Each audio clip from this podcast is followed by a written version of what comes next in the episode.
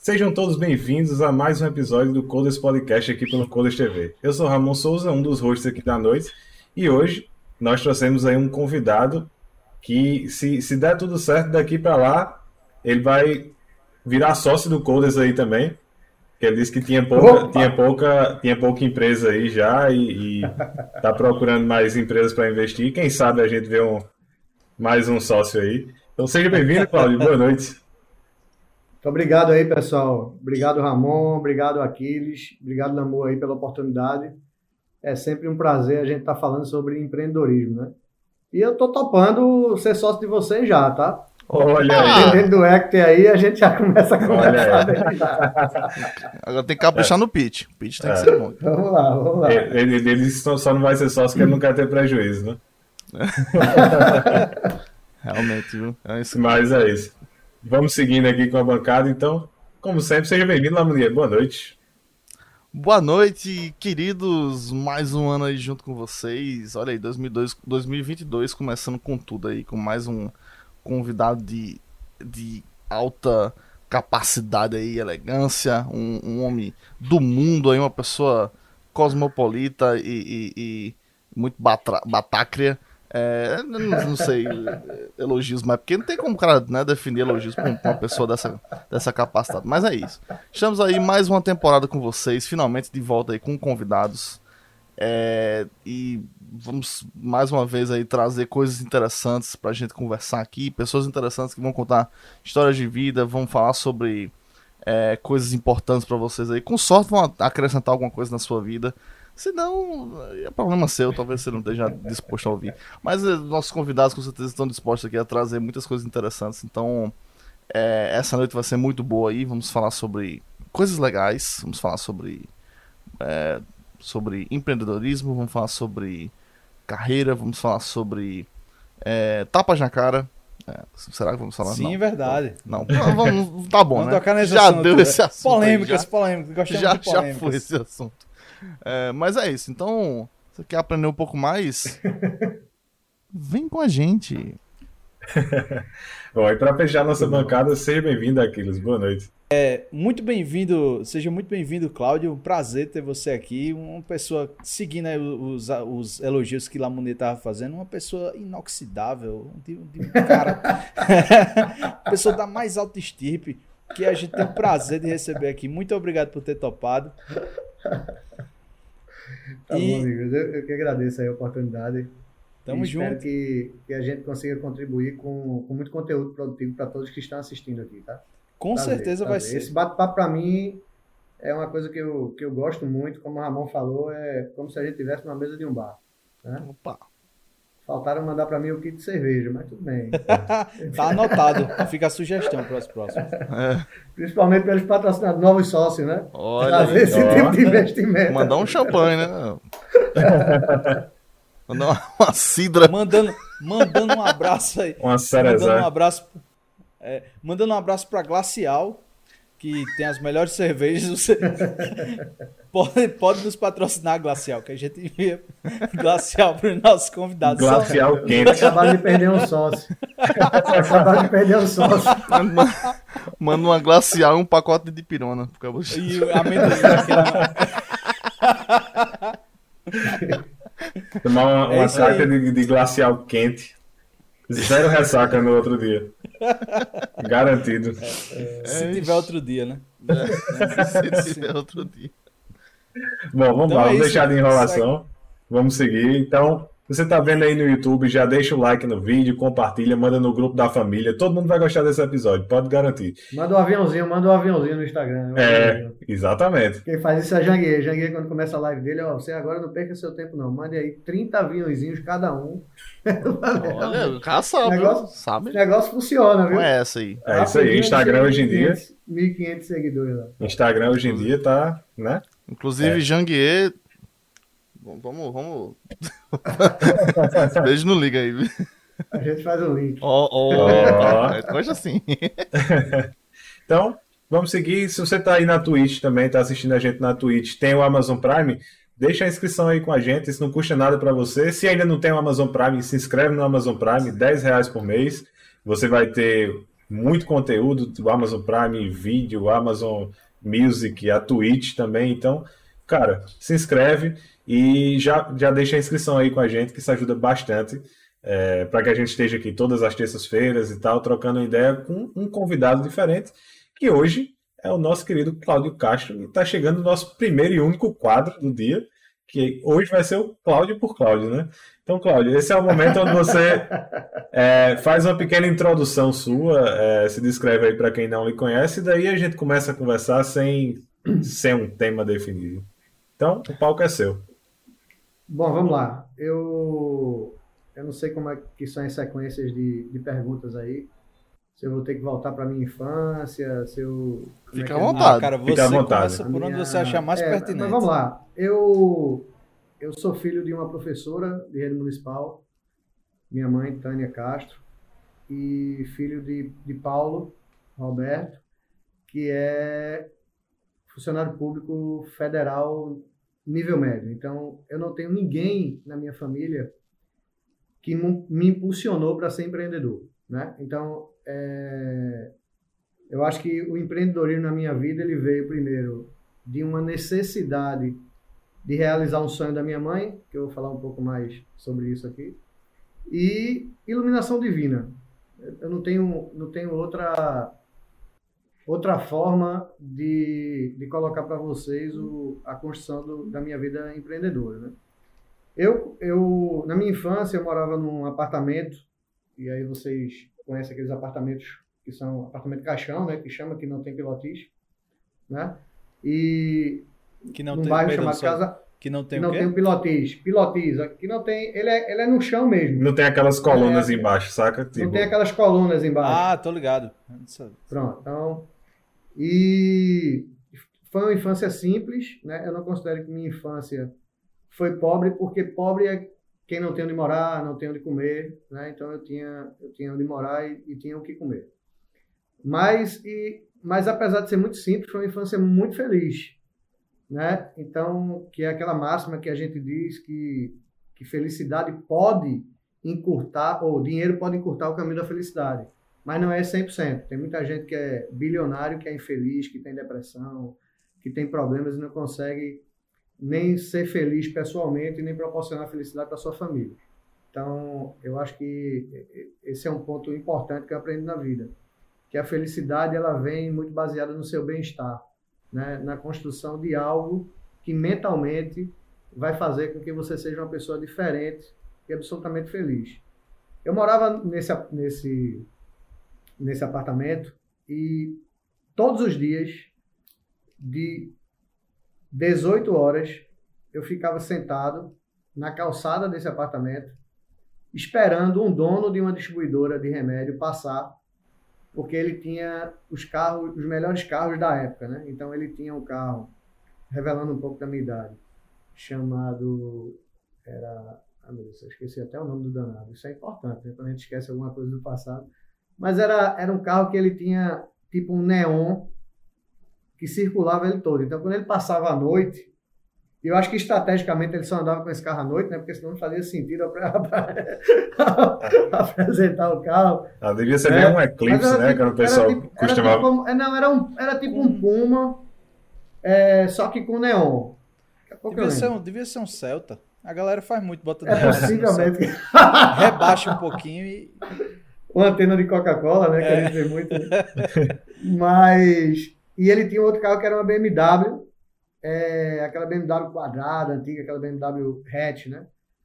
E eu ficava ali olhando aquele carro passar e dizia: um dia eu vou ter um desses dois carros e um dia eu vou comprar um apartamento para minha mãe, porque o apartamento da gente era alugado e minha mãe tinha um sonho de ter um apartamento próprio, né? Mas três filhos, uma vida bem difícil e tal, então nível médio, né? Não era funcionário público de, de nível rádio, né? Então a coisa era bem, era bem apertada. E aí eu já desde cedo resolvi sair de casa e para poder porque eu resolvi sair de casa? Porque eu tinha amigos maravilhosos, possivelmente alguns deles devem estar me ouvindo aí agora, mas alguns ficaram ali naquela, como eu posso dizer, na mesmice do pensamento é, e de crenças limitantes. Né? Então, eu percebia que se eu continuasse naquele ecossistema que eu vivenciava ali, eu não ia conseguir é, ter sucesso. Porque, é, não sei se vocês já ouviram falar que a gente é a média das cinco pessoas que a gente mais convive. Né? Isso é muito verdade. Né? Então, assim, se eu estou ali naquele ambiente, que para mim é extremamente confortável, porque eram meus amigos, eu gostava muito de estar com eles, se eu continuasse ali, com certeza eu seria um dos caras que ainda estariam na calçada, como hoje acontece quando eu passo lá para revê-los. Tem alguns que estão na mesma condição, na mesma posição e não conseguiram evoluir. Né? Então eu, eu, eu acho que um primeiro, um primeiro pilar super importante do empreendedorismo aí, talvez uma lição, é que sonhar pequeno dá o mesmo trabalho de sonhar grande. Né? e que todos têm a condição de buscar por um espaço melhor na vida. Cabe a gente acreditar. Né? Eu acreditava que ali, para mim, não era o ambiente, então eu saí de casa muito cedo. Fi, é, resolvi parar o meu ensino médio, na época. Depois eu fiz supletivo e me formei, eu vou falar depois um pouco mais sobre isso.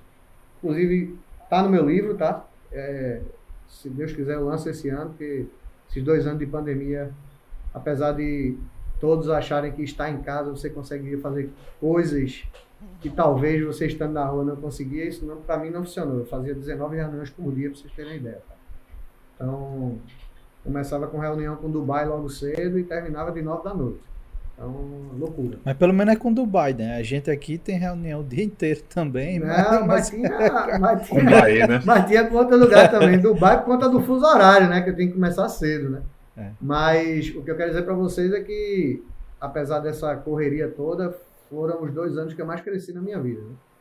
Então, é, alguns, alguns, alguns pontos importantes, voltando aí para a história que eu estava falando, é que eu nunca me vitimizei pela condição que eu tinha. Tá?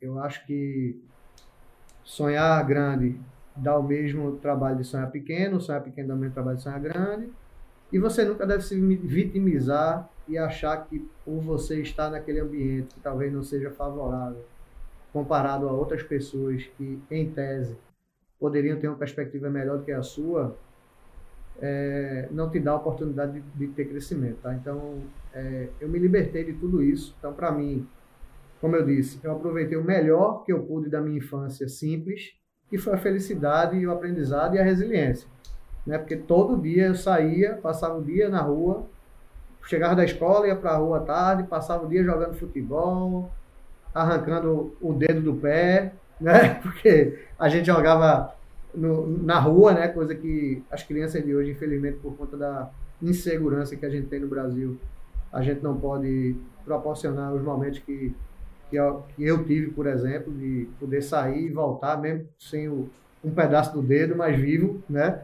Então, brigando na rua, então isso a gente termina tendo resiliência, então conhecendo pessoas diferentes. Se apanhar na rua, é... quando chegar em casa, apanha de novo. Ah, tá revelando idade também, né, amor? É, mas na minha época meu pai dizia isso, se você é. chegar em casa com o olho roxo, vai ficar com outro. Era muito delicado, né? Sim, mas mesmo sim. assim eu, eu amo demais meu pai, porque eu acho que isso tudo tem um aprendizado na vida, né? Então faz, faz todo muito sentido. Por falar em amar pai e mãe, né? Isso é bíblico, assim, tem muita gente que, que vive condenando o pai, vive condenando mãe, mas o nosso papel da nossa existência é perdoá-los, né? Por mais pecados que eles tenham, né? A gente tem que amar pai e mãe. Né? Isso é, é uma premissa básica do sucesso. Eu acho que eu aprendi muito. Eu digo que meu pai é o meu filho mais velho, que dá trabalho pra cacete. Né? Então, meus amigos sabem, meu telefone é ligado 24 horas, porque meu velhinho é guerreiro, ele sabe viver. Até demais. Então, é, mas a gente tem que aceitá-los da, da forma que eles são e amá-los.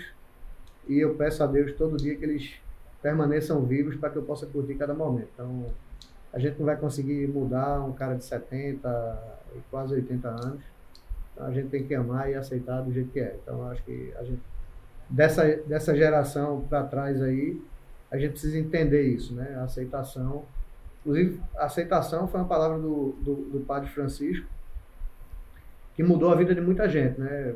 Eu sou cristão e, e fiz parte muito ativo do, da, da pastoral de comunicação da igreja que, que eu frequentava.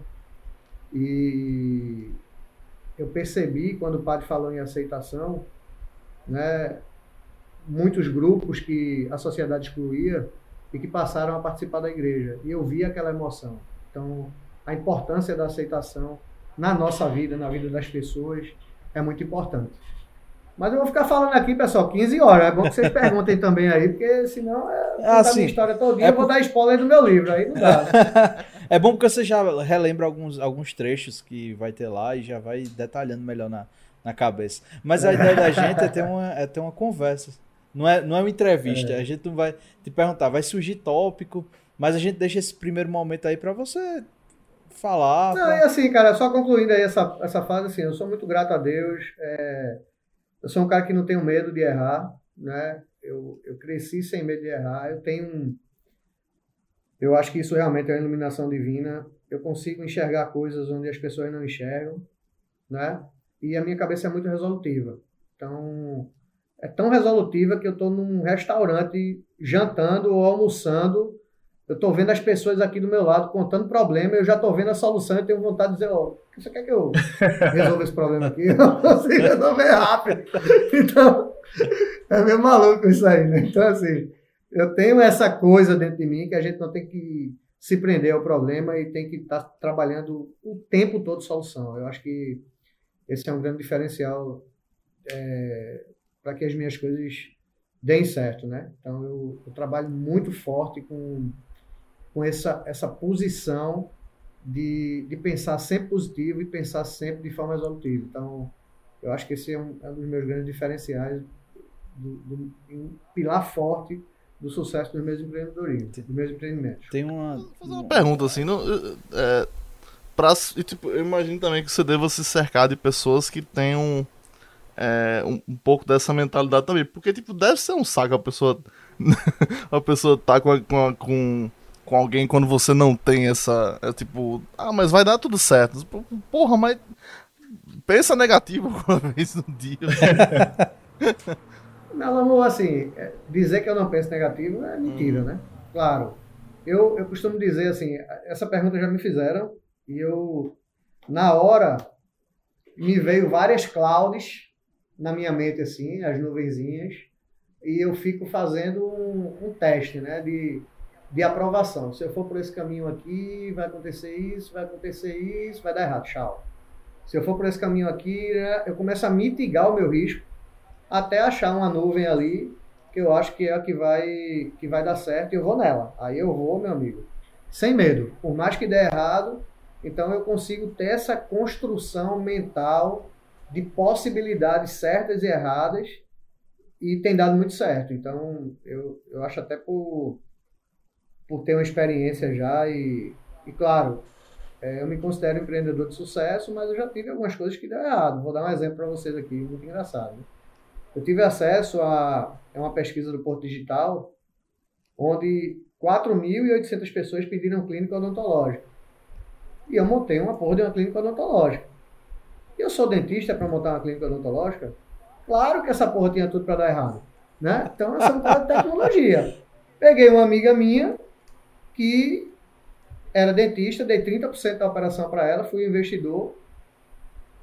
Ela se apaixonou por um cara no Ceará, deixou a operação, e aí?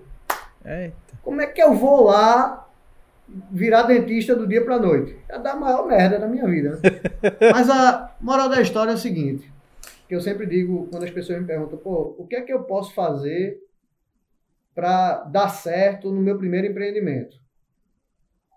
Não existe uma equação para isso, né, galera? Se existisse, tem muita gente bilionária aí, né? Mas o que eu costumo dizer é o seguinte, ó, faz algo que se você coloca um piloto ali, ou se você coloca um comandante para pilotar o teu navio e esse cara morre, você vai conseguir ali pilotar. Então, entra em algo que você tem habilidade e competência para poder tocar aquilo.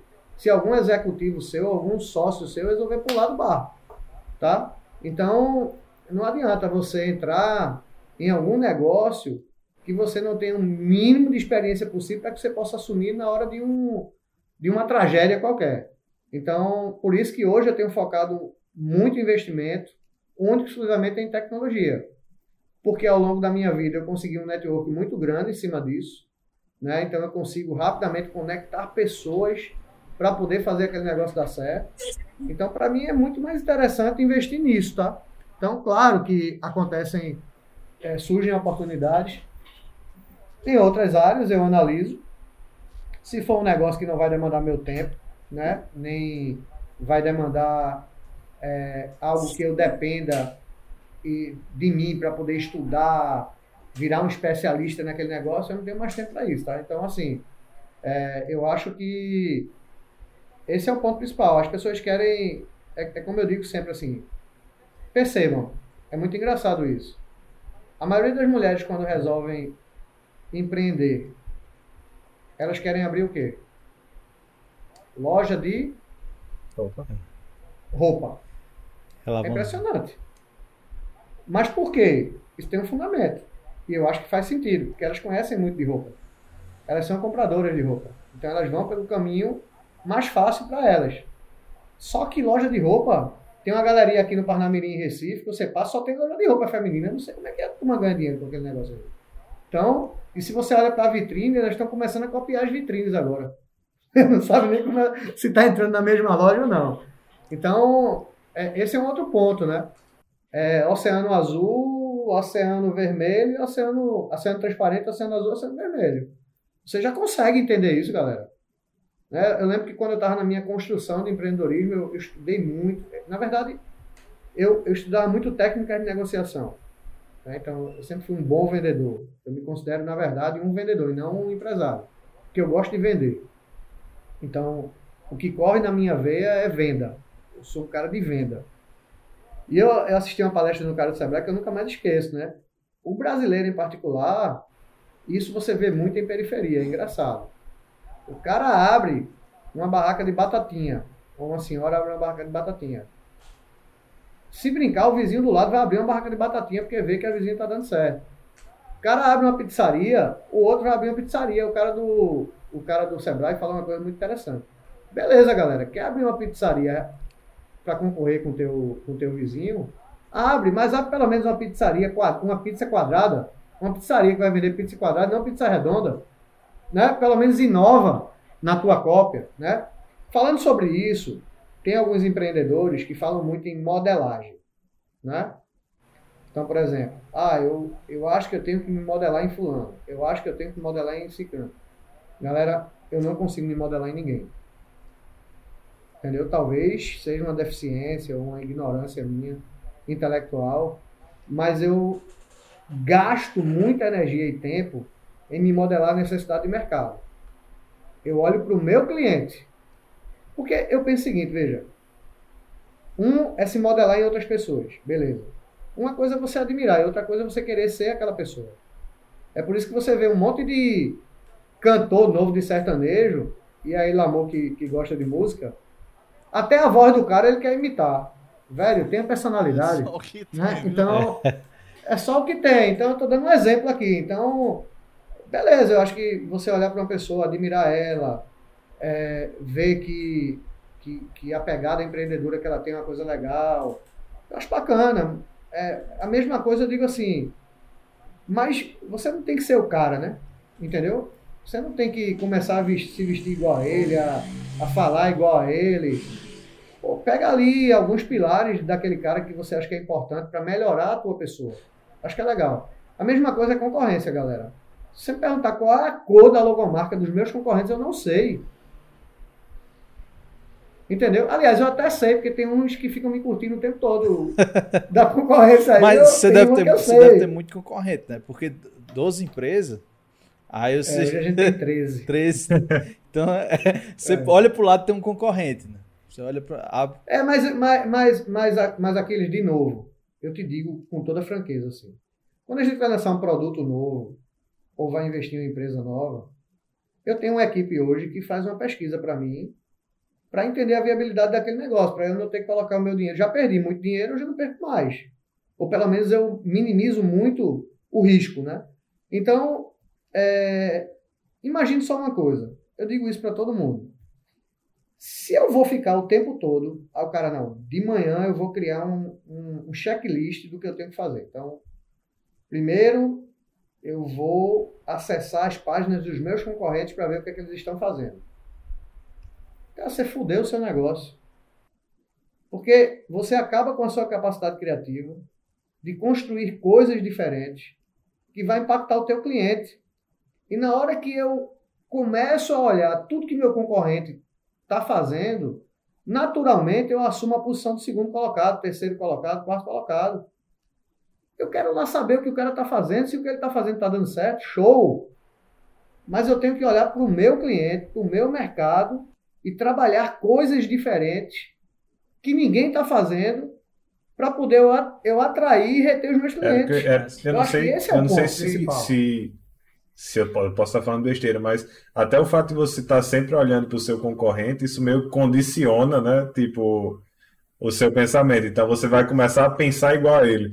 Porque se você começa a se basear no que ele faz, ou lançar um produto novo, se ele lançar um produto novo, então e você então, tá sempre correndo atrás. Eu vou estar tá esperando. Você tá sempre correndo vou... atrás. Exatamente. Cara, você exatamente. tá pensando, tipo, ah, ele lançou um negócio, eu vou fazer um negócio igual a ele ou diferente dele. Mas ele já tá pensando na próxima coisa. Tá... o cara já tá pensando no, no, no, próximo passo dele. Então você tá sempre atrás. É, pois é. Então, por exemplo, vou dar um exemplo do metaverso. Todo mundo fala do metaverso, né? Procura um. Procura no metaverso um polo EAD. Tem? Eu te conheço. Pronto. E por que ninguém está fazendo polo EAD? Porque está preocupado com, que, com as escolinhas que estão colocando lá. No, aí meu filho é estudante de cripto, de NFT e parará. Eu disse, ó, oh, velho, como é que eu faço para abrir um polo EAD no metaverso? Tu tem que comprar um terreno de 70 mil, tu tem que não sei o que, em resumo, 150 mil.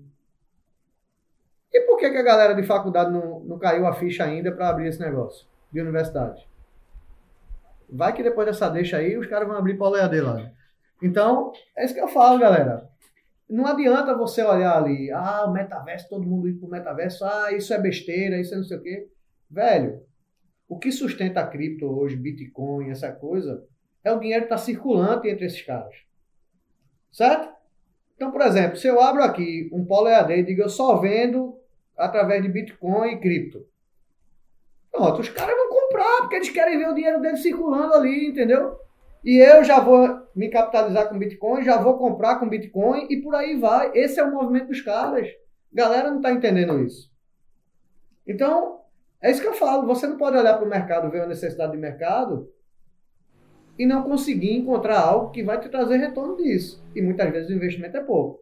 150 mil para você estar tá dentro do metaverso é uma é nada. É uma balela. Você pode, inclusive, num lançamento como esse, vender um milhão de dólares. Tá certo? Uhum. É só você lançar um, uma pós-graduação em criptomoeda e botar os caras fodas lá dentro para poder fazer essa pós. Quem é que já fez uma pós em cripto? Quem é que já fez uma pós em Bitcoin? Isso que eu falo, é, cara. Então... Ô, ô, Cláudio, mas aí, tipo, você, você fala isso de uma visão que você tem hoje, depois de, tipo, calejado, passou por um monte de coisa. Mas como era. Porque assim, muita gente fala, é, pessoal do empreendedor, tenta resumir o empreendedorismo a tipo. É, eu vejo um problema que nem você falou no começo. Eu vejo um problema que o pessoal está tendo e eu vou lá e tento resolver esse problema. Mas quando foi assim a primeira vez que você viu um problema que você queria resolver e que virou ah, e que virou toda, e que virou um negócio? É eu falo a vida toda. Boa pergunta, Aquiles. Vou te dizer Bom, primeiro, quando eu, quando eu comecei a, a fazer meu curso de datilografia, eu fiz o curso de datilografia porque minha mãe era professora de rede municipal, e isso para mim teve um grande ganho. Mas, mas não foi o HJ da datilografia, não, né? É. Aquele HJ da datilografia que todo mundo Rapaz, fez. Foi, foi um curso que tinha, era no Sindicato dos ah, Professores. Tá. E a primeira coisa que eu percebi na segunda aula é que os caras deixavam a janela aberta e o sol entrava, que era de manhã, e pegava metade da sala, que todo mundo ficava incomodado. Porque ele queria economizar energia e não fechar a janela. Um dia eu levantei e fechei a janela. Todo mundo, ai meu Deus, mudou tudo e tal, e o cara acendeu a luz. Então, se todo mundo tava, como era de graça, né? Porque a gente era filho de professor, então todo mundo ficava com vergonha, talvez, de fechar a janela, eu fui lá e fechei aquela porra daquela janela que eu ficava suado o tempo todo fazendo aquele curso de datilografia. Então, Vou dar outro exemplo para vocês, tá? Eu sempre fui executivo de empresas e sempre dei muito resultado. Eu tinha uma máxima comigo que se eu ganhar 100 reais, eu tinha que trabalhar para poder pagar os meus 100 reais e ainda dar lucro para o cara que me contratou. Eu sempre pensei dessa forma, mente empreendedora, né? E teve um, um momento que eu disse, eu vou empreender. Eu quero empreender e fui para a feira do empreendedorismo que teve no centro de convenções aqui. Comecei a rodar, isso aqui não dá, isso aqui não dá, e passei por uma máquina de, de embalagem. É, a máquina de corte e vinco, certo? O cara botava um papelãozinho, saía do outro lado, virava uma caixinha. Eu gostei disso. Mercado de pizza, todo mundo come pizza. Aí eu fui, comprei uma máquina de pizza e montei uma fábrica de pizza. De embalagem de pizza, perdão. Uma fábrica de embalagem de pizza. E foi muito engraçado, porque eu disse, bom, como é que eu cresço nesse mercado? Aí respondendo já a tua pergunta, tá? Eu disse, bom, só tem uma forma de conhecer os meus concorrentes, comendo pizza. Eu engordei 12 quilos tá, com essa de pizza. Muito bom. Estou falando sério, de verdade. 12 quilos. O que, é, meu velho, queria queira não. E aí o que acontece? Eu saía no sábado de manhã, que era, eu trabalhava até sexta, né? Então eu dava carga na, na, na fábrica na, no sábado e no domingo. E aí eu saía de manhã, quando a pizzaria abria assim, tinha alguns que abriam de 10 horas, outros abria de 11, a média era 11 horas. Chegava lá e dizia, a senhora pode me dar uma pizza brotinho? Aí eu comia uma fatia da pizza e pedia a caixa de embalagem. Não, mas não tenho. Não, me dê. Aí a caixa de embalagem tinha logomarca. Galera, eram as coisas mais bizarras que vocês podem imaginar na vida. A logomarca era um negócio horrível. Tipo assim, sabe aquele bonequinho do pirata que você empurra no baú e, e sai a cabecinha do pirata, assim, aquele negócio que você vai empurrada, né? Pronto, aí tinha uma pizzaria que era um baú, era um negócio pirata, não sei o que, tinha um cara, um pirata dentro de um baú. O baú era bizarro, era todo troncho. Então o que é que eu fiz? Eu contratei um cara muito bom de silk screen. Para quem não sabe o que é silk screen, é uma telinha que você produz a tela, depois imprime ela e você passa uma camada de tinta junto com aquela parte que você vai querer replicar aquela imagem que você criou no computador. E eu pegava todas as caixas de embalagem numa semana, no sábado. Eu visitava em média 15 a 16 é, pizzarias. No domingo, a gente sentava e fazia, refazia todas as logomarcas daquelas pizzarias. Na época tinha um lance engraçado, que era a, o Hipercard. E o Hipercard era vermelho a logomarca. Aí eu criava a maior parte das logomarcas novas vermelha, porque a, a, a, a caixa de pizza era branca. Então, quando eu puxava a logomarca nova, eu descia nas laterais, tanto da frente como de trás, a logomarca da, do Hipercard. E o Hipercard, na época, eu descobri, porque tinha um primo meu que trabalhava lá, que ele estava patrocinando restaurantes, pizzarias, para ter a logomarca dele. Aí eu dizia pro dono da pizzaria, eu voltava lá na outra semana com a caixa, o carro cheio de pizza, de caixa de pizza. Aí dizia, olha, gostei muito da sua pizza e tal. E eu trouxe aqui uma embalagem. Não, não, não, não já sou bem atendido. Não, tudo bem, eu vou deixar aqui a amostra pro senhor. Se o senhor gostar, eu fiz aí, o senhor me desculpe, mas eu refiz a sua logomarca, que eu não achei que estava muito legal. Acho que agora ficou bonita. E ainda botei a logomarca do Hipercard, que o senhor pode ligar para lá pedindo patrocínio e dava as costas. Eu, ah, calma, calma, calma, calma. Então, galera, pra vocês terem uma ideia, eu cresci tanto na venda de embalagem de pizza em Pernambuco que o cara que me vendia aqui, era um cara bem tradicional, ele me chamou e disse: Eu não vou vender mais para você, não. Eu falei, mas como o senhor não vai me vender? Eu tô hoje praticamente sendo. É porque você está vendendo para amigo meu que já vende há 20 anos e você tem que abrir negócio novo. Se você continuar vendendo, eu não vou vender mais para você. Eu falei, beleza, então tá bom. Peguei um avião, fui para Clabin. Já ouviram falar em Clabin, né? Não. É uma das maiores produtoras hoje de papel, de papelão e tudo mais. Cheguei lá na porta da Clabin, bati lá. Se eu queria falar com o gerente comercial. Se o senhor é de onde? Não, eu sou um, um bom comprador do Nordeste e eu queria conversar com ele. Cheguei lá, aí o cara veio me atender, eu falei assim, ó, eu tô precisando, eu tô rindo porque depois disso, o cara veio dizer que queria me vender de novo. Mas... Isso o cara queria te vender papelão, né? É, pra, pra é papelão, era. Ele, vendia, ele me vendia as chapas e eu produzia os tamanhos de cada cliente meu, as caixas. E aí, quando eu cheguei na Clabinha, aí o cara olhou pra mim assim e falou: Ó, tem uma fábrica de embalagem lá. E tô querendo, não, mas lá eu já tenho um fornecedor que é fulano de tal, não vou falar porque eu gosto muito do cara. E aí, terminamos ficando amiga, ele me ajudou até a vender a fábrica depois. Aí eu disse: Ó, é, tem. Não, mas eu quero comprar. É, não, mas para você comprar, você, você pode comprar só por carreta. Eu falei, puta, mas uma carreta de papelão deve ser carreta. Só que, galera, eu já estava vendendo tanto que eu não sabia o meu tamanho. E aí, eu falei assim: quanto é uma carreta? Aí o cara falou: uma carreta é tantos mil. Eu disse: certo, mas é a metade que vende? Não, é a carreta toda. Eu disse: meu velho, então me dê duas carretas Tá. e eu vou fazer a transferência para você agora. Foi. Aí sim, Aí tinha esse negócio né? de, de transferência, foi. Aí o cara olhou pra mim assim e disse, tem mais, eu quero lhe representar lá. Se der certo isso aqui, porque eu pensei, eu uma carreta é pra me vender e a outra é pra detonar ele. Porque o preço que o cara me deu, eu disse, quando o cara me disse o preço, que eu fiz a conta na cabeça, eu disse, meu Deus do céu, eu vou vender para o mundo todo esse negócio. Então, aí já, já, lá mesmo, eu já fui na fábrica do cara de corte e vinho, já comprei mais duas máquinas de, de corte de, de embalagem de pizza. Aluguei um galpão grande, maior, que eu, era uma casa, e aí a gente foi para um galpão, né? E o negócio começou a, a estourar. E aí, quando o cara viu que a gente estava crescendo, aí eu já montei tipo uma representação para vender para os meus concorrentes, certo? Mais barato, mais absurdamente mais barato. Estou falando de 30% mais barato do que o que o cara vendia. E comecei a ganhar o mercado todinho. Não deu um mês, ele me ligou. Olha, você pode vir aqui? Eu disse, posso não. Se o senhor quiser, vem aqui me visitar. Porque realmente eu estou sem tempo. E só posso no sábado ou no domingo, porque eu trabalho até sexta. Então, foi muito legal. Tipo, Aprendi, depois eu tive que vender, a assim, gente cresceu muito. É, expandiu o seu negócio a partir de uma. de um, digamos assim. De um O que problema. poderia ter sido o fim do seu negócio, né? Porque de uma hora pra outra É, você, mas- você tipo, o cara, o, cara o, que, é o teu fornecedor disse que não ia mais te vender. Então a aquilo ali poderia ser- ter sido o fim, você teria ter que fazer outra Claro. coisa, você, tipo. É, tipo, pediu, pagou pra ver, né? Como diz no, no, no poker, né? Pagou pra ver, foi atrás do fornecedor e ainda expandiu o negócio. então, tipo, é uma vira-volta Então, grande. O que me impedia de ir para São Paulo? Se eu tivesse crença limitante.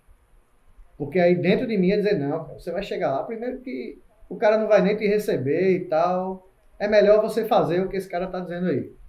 Então, é, uma coisa que eu aprendi na minha vida também, que para você ser empreendedor, você não pode é, se permitir ser chantageado, você não pode se permitir que pessoas é, impeçam o seu crescimento, tá? Então, todas essas pessoas que tentaram fazer isso comigo, eu passei por cima, sem medo de errar. Então, assim, no bom sentido, né? Eu ignorei e fui para cima. Então, é, você não pode permitir que pessoas é, detenham os seus sonhos ou que impeçam de você crescer o quanto que é o seu tamanho, né? Que muitas vezes a gente nem sabe. Bacana. Eu, eu queria voltar um pouco mais é, pra gente falar um pouco. a gente- Você tava falando sobre. é, qual era a cidade que você morava? Eu morava em Recife, no bairro de Casa Pronto, Amarela. aí você resolveu sair.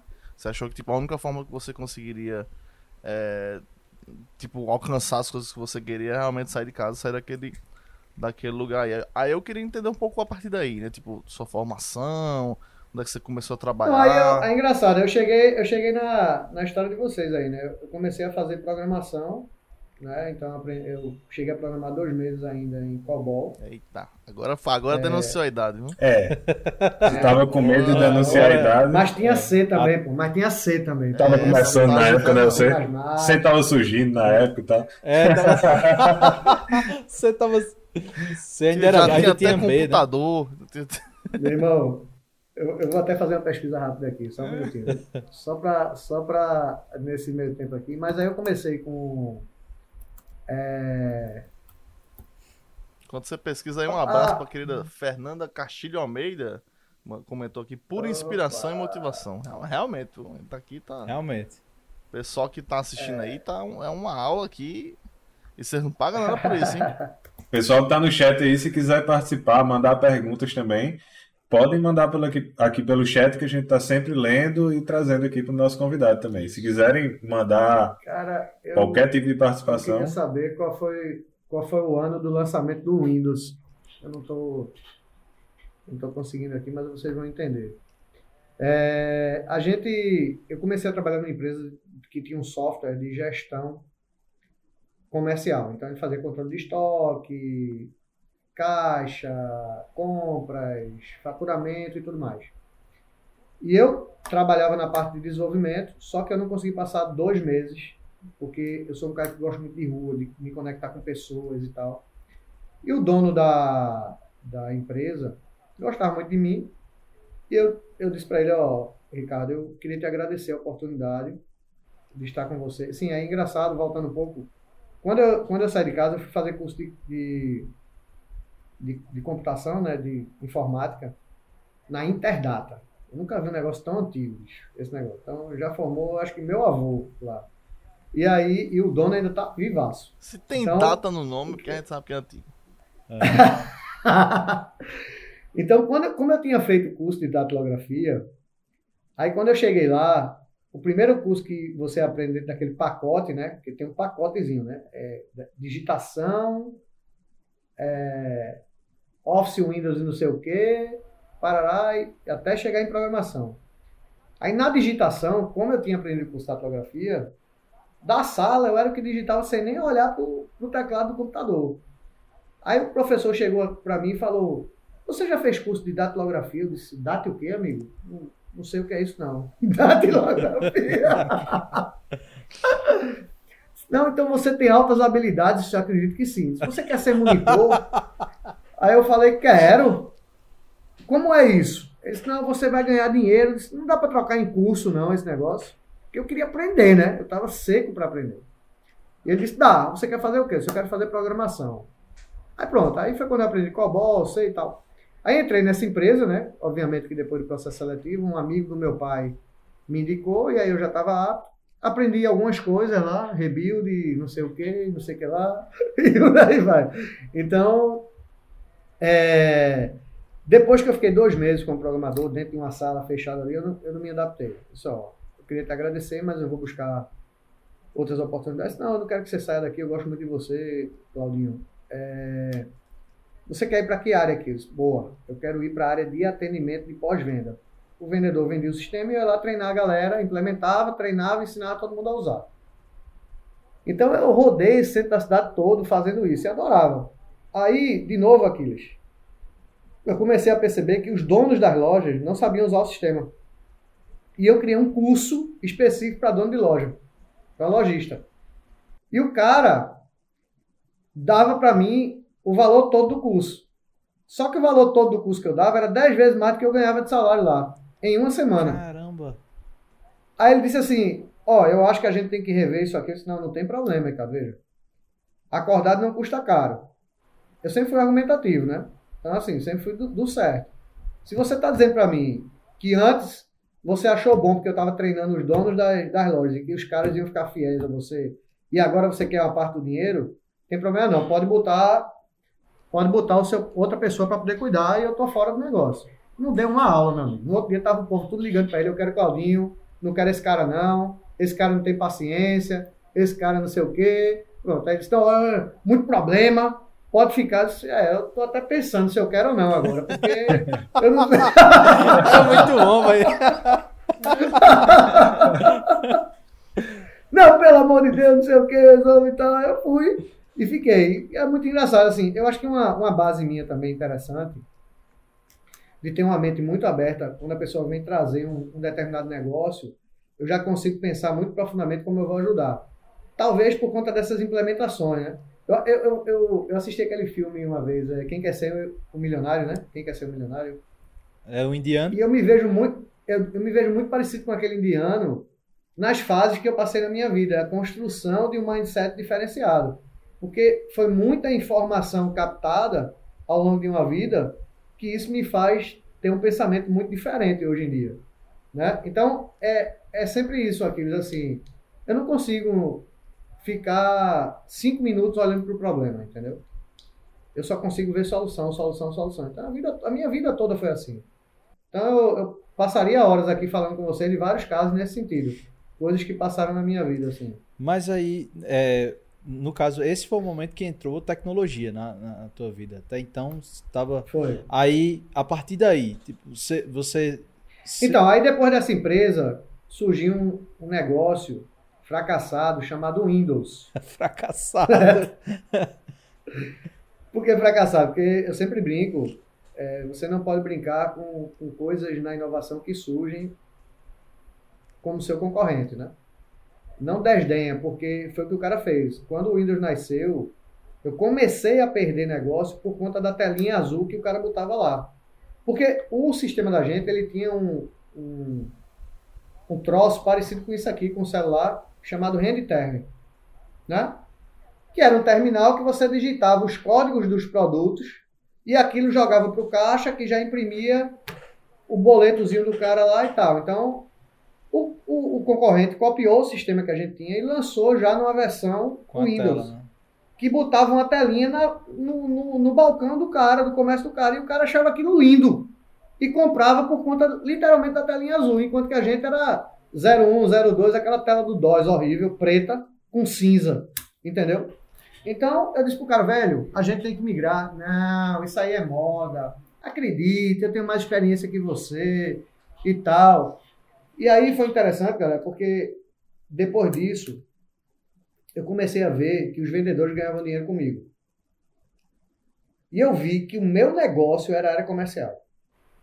Porque se o cara ganhava dinheiro com o meu trabalho, eu tinha que ir para a área comercial e não ficar fazendo pós-venda, né? Mas não tinha oportunidade, porque os vendedores eram muito ligados e eles ficavam fechando. Ele não me deixava. Eu dizia assim, ó, oh, tu tá precisando de ajuda aí? Não, não, não, não, não, tô precisando de ajuda não, faço seu que eu faço meu. Falei, velho, um blog... é um é um firewall da NASA aqui, esses caras. E aí, resultado. Só que os caras eram tanta demanda, falando sério. Assim, era tanta demanda que eles não conseguiam, os caras nem almoçavam. Aí o que é que eu, que eu fazia? Eu descia, comia rapidinho, pegava um sanduíche e botava pro cara assim, ó, pro vendedor, dizia, ó, pô, tu é tão legal comigo, eu trouxe esse sanduíche pra você aí. Aí o cara ficava olhando pro sanduíche, sanduíche, sanduíche com fome. Não, mas eu tenho que terminar esse contrato. Ele vai, rapaz, come aí que eu, eu vou digitando aqui. O que é que eu tenho que fazer aqui? Aí ficava digitando o contrato do cara, ele comendo sanduíche. E tá, só vai pegar uma água, senão tu vai ficar morto aí, vai ficar entalado com esse negócio. E fui aprendendo o contrato. Um dia, teve um, uma feira de comércio é, na Universidade Federal de Pernambuco, de inovação, né? Se brincar, acho que foi até Silvio Meira que criou esse negócio na época lá. E aí, é, as empresas iam lá para montar os seus stands. E nenhum vendedor quis ir, porque era final de semana e tal. Aí eu sempre fui um cara disponível. Uma coisa legal também, tá, galera? Que eu aprendi assim ao longo da minha vida.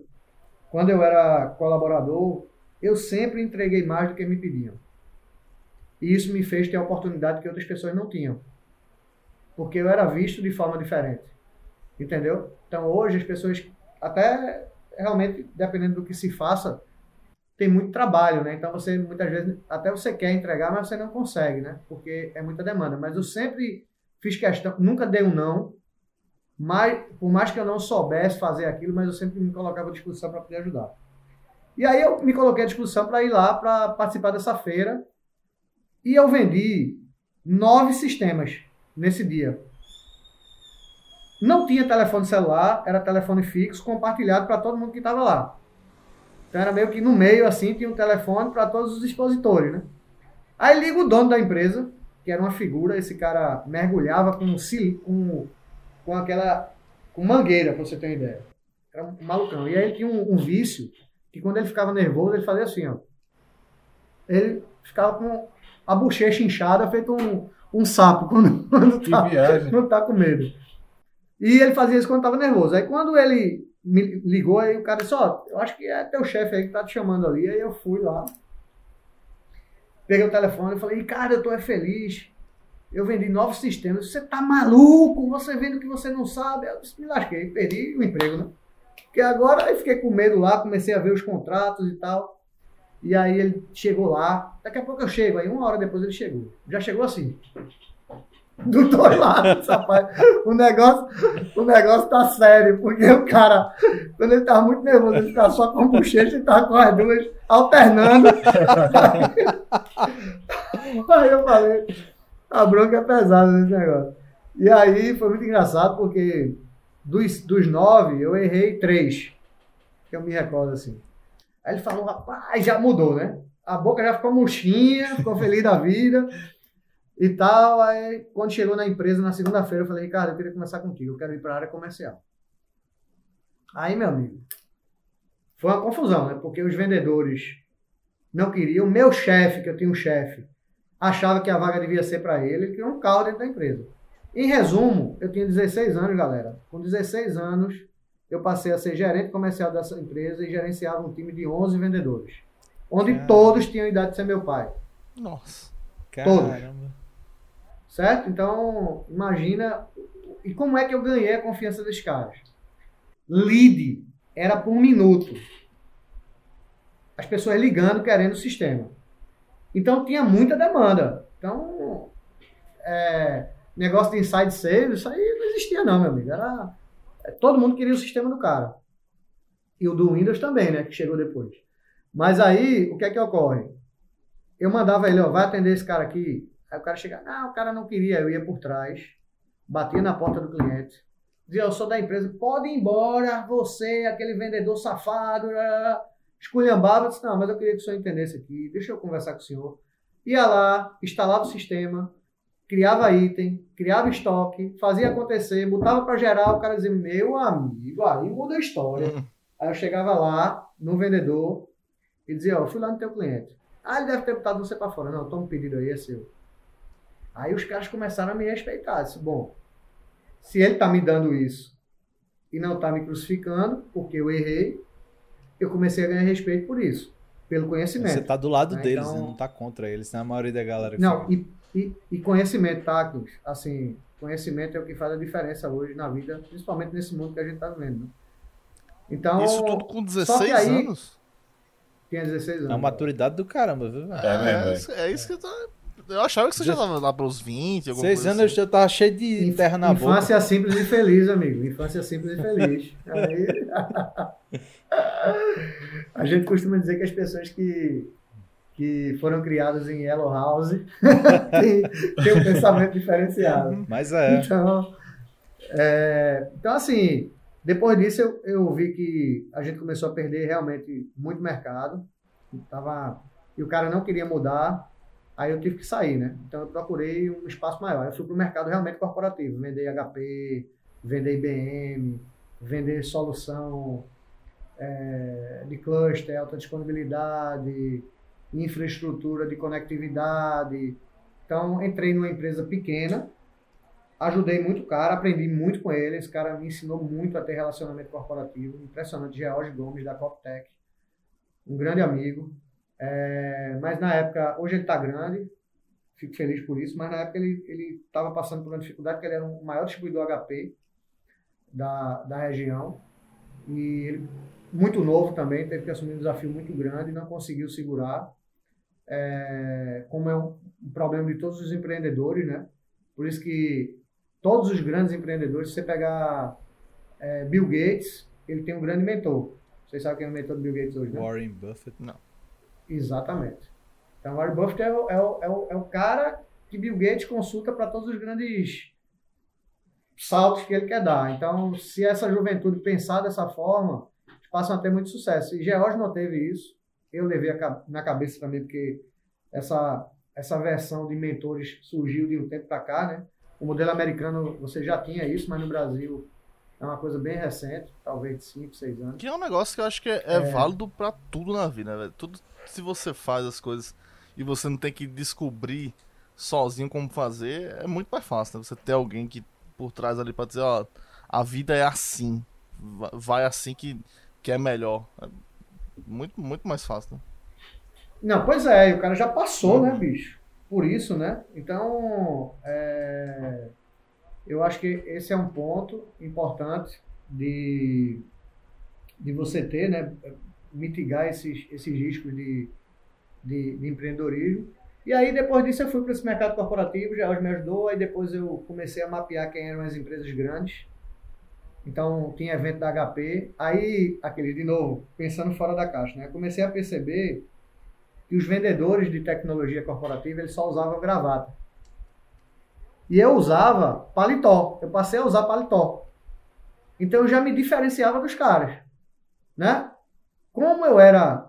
É, é, o vice-presidente da América Latina do Google hoje, que é, que é um amigo, que é Milton, ele fica dizendo, Claudinho, como é que você era novo? Você era liso, magro e feio. era liso, magro e feio. Então, o, o, cara que é liso, magro e feio, o cara tem que inovar o tempo todo. Então, eu tinha um carro que não tinha ar-condicionado. Como é que o cara sai de paletó Ih, no calor do Nordeste sem ar-condicionado? Recife. Aí, aí a primeira técnica é laboral, né? eu tenho que ter um cabelo, né? A turma fala muito que o meu cabelo é arrumado, é porque vocês não viram quando eu comecei minha carreira.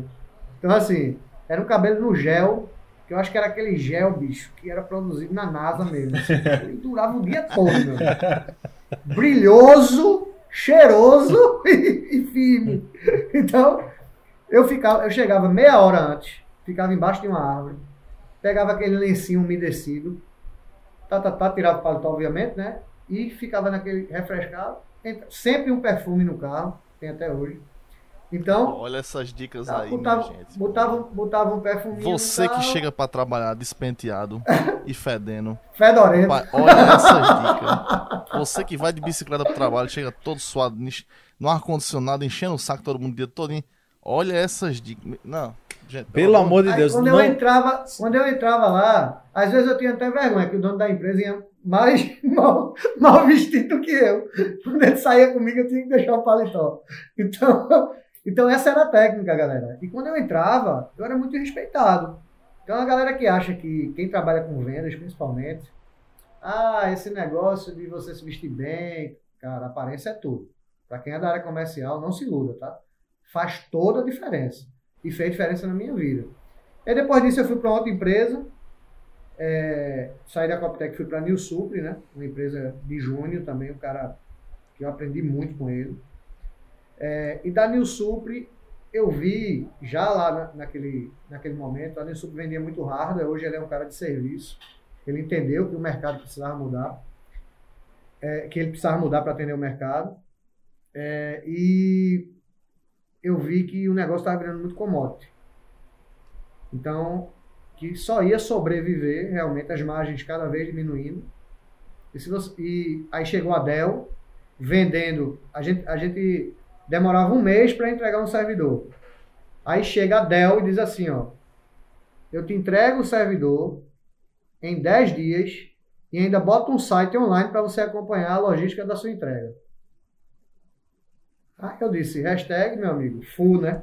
Perdi meu emprego, porque os caras vão dominar tudo. E realmente, você lembra, a Dell teve um crescimento exponencial, e isso é muito claro, eu lembro muito bem disso, porque, por um lado, você tinha grandes fornecedores, num modelo altamente analógico, predatório, irresponsável, posso dizer isso hoje, e assim, desleal, eu até digo, por quê? Porque como é que você passa tanto tempo para entregar um servidor para um cliente, né? É, você dizia que ia entregar em 30 dias, o cara entregava em 60 e o cliente aceitava aquilo. Entendeu? Era, era um negócio bizarro. Mas, mas isso era por então, algum motivo específico ou porque não tinha? Cara, os caras eram monopólio de mercado de servidores de alta disponibilidade. Você tinha IBM HP praticamente ali dominante desse mercado e os mainframe, né? Entendeu?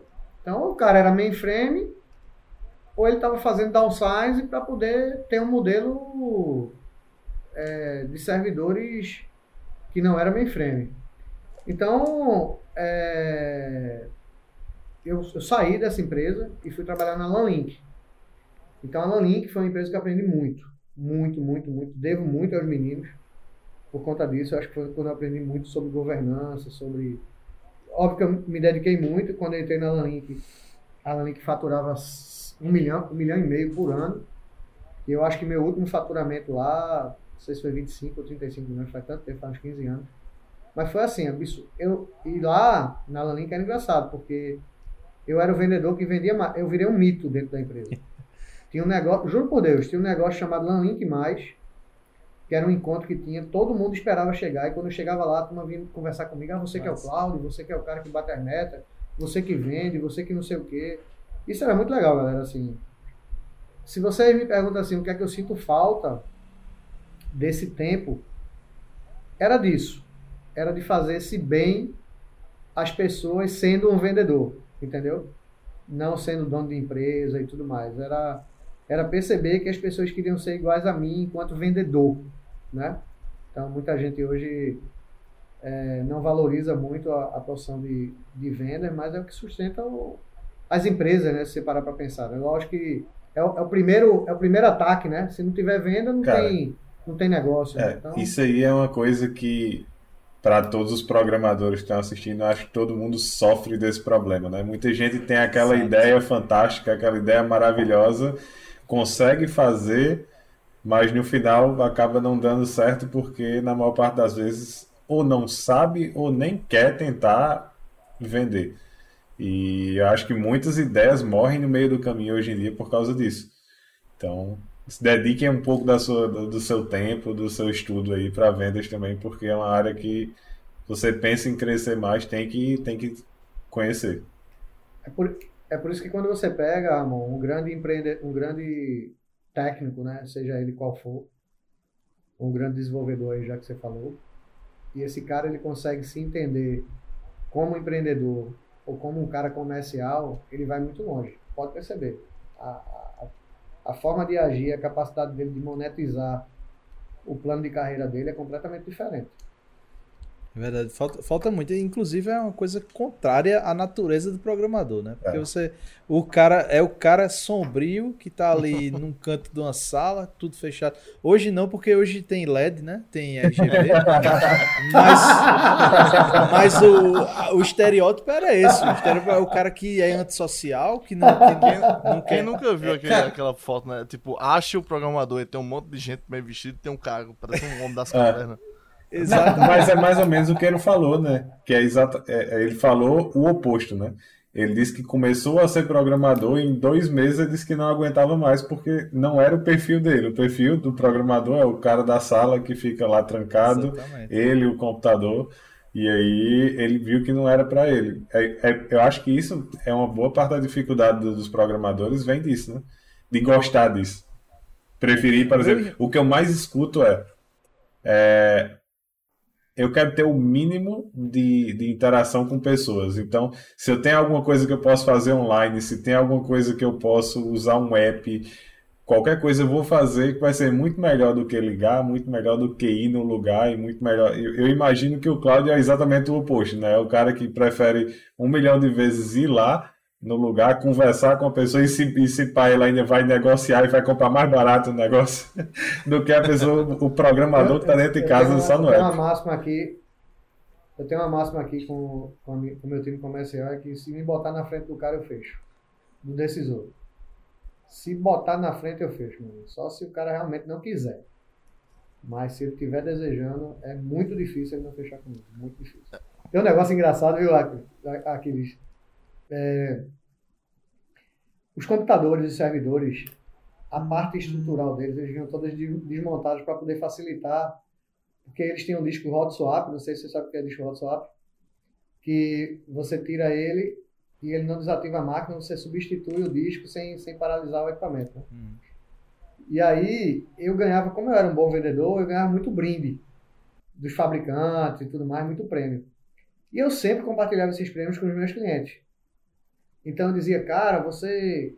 Ó, oh, esqueci de te dizer, abre, abre o, o computador que você vai ver que tem um, um mecanismo aí. Eu botava uma caneta da HP dentro do servidor HP, uma caneta top. Aí o diretor de tecnologia, quando abria lá, que via a caneta, ele disse: Meu irmão, tem uma caneta aqui, esse brinde pra dar, foi da HP, da HP, porra nenhuma, foi meu, pra você. então, então eu tinha sempre essas coisas criativas assim, diferentes, é, é engraçado. Uma, engraçado. uma pergunta bem assim, é, sobre esse tema. É, você acha que isso é ensinável?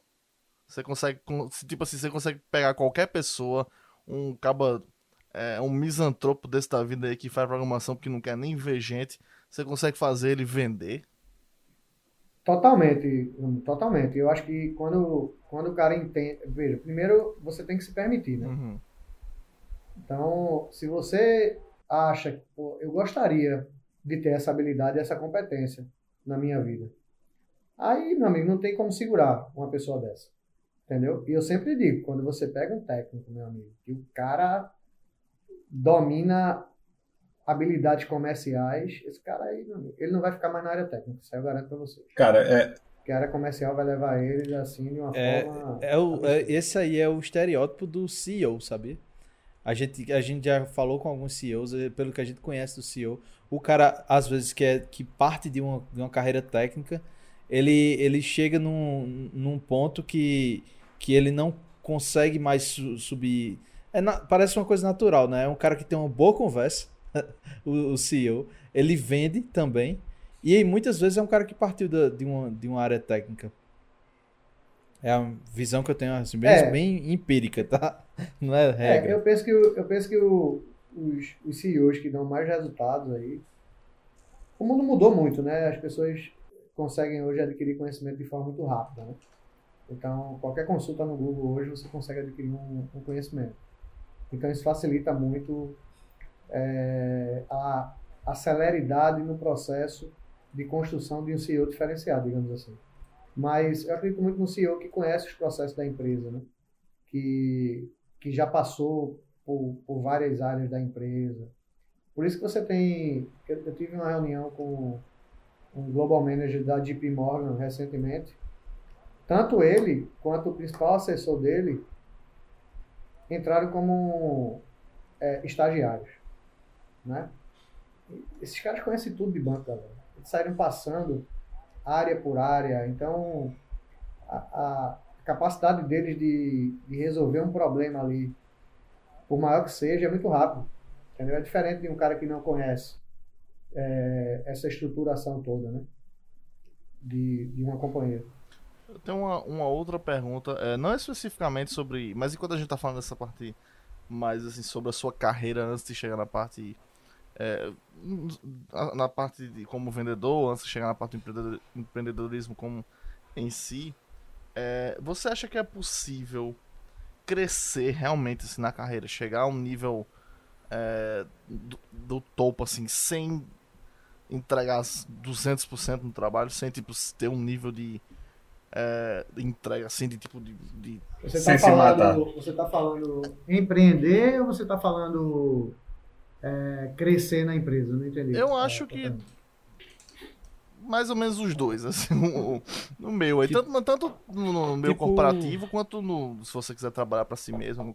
É possível você chegar num nível mais alto. Cara, veja, eu, eu vou falar de mim, tá? Assim, eu não gosto nem muito de, de, de usar o meu exemplo, porque isso pode ser um mau exemplo para alguns jovens, né? Recentemente eu puxei a orelha do meu filho porque ele estava chegando de 8 horas na faculdade, saindo de 9 da noite. E você deixa de cuidar da sua vida, de cuidar da sua saúde, sobretudo mental Uhum. física e mental. Né? Então ele tem que parar, porque ele ainda está no processo de aprender, apesar de que a faculdade foca muito em ganhar dinheiro, né? que isso não é ruim. Mas eu, por exemplo, eu durmo 5 horas por dia. Se eu durmo 6, eu já não acordo tão bem. Se eu durmo 7, eu já acordo com dor de cabeça. Nossa. Então, mas veja, é o meu corpo. Uhum. Então eu não posso tomar como base um- uma relação minha que me faz bem, que eu faço meus exames, tá tudo ok, positivo e tal, com outras pessoas. Tem gente que se não dormir 8 horas não produz. Entendeu? Então fica com sono o dia todo e tudo mais. Depende de cada ser humano. Eu adaptei o meu sono assim. Né? E olha que quando eu era executivo, eu acordava de madrugada, tinha uma cadernetinha do meu lado. E eu anotava no meio da noite um, um insight que eu tinha, anotava lá e no outro dia eu colocava em prática. Nossa. Tem que ser doido, né? É. então, tem essas coisas assim na minha vida.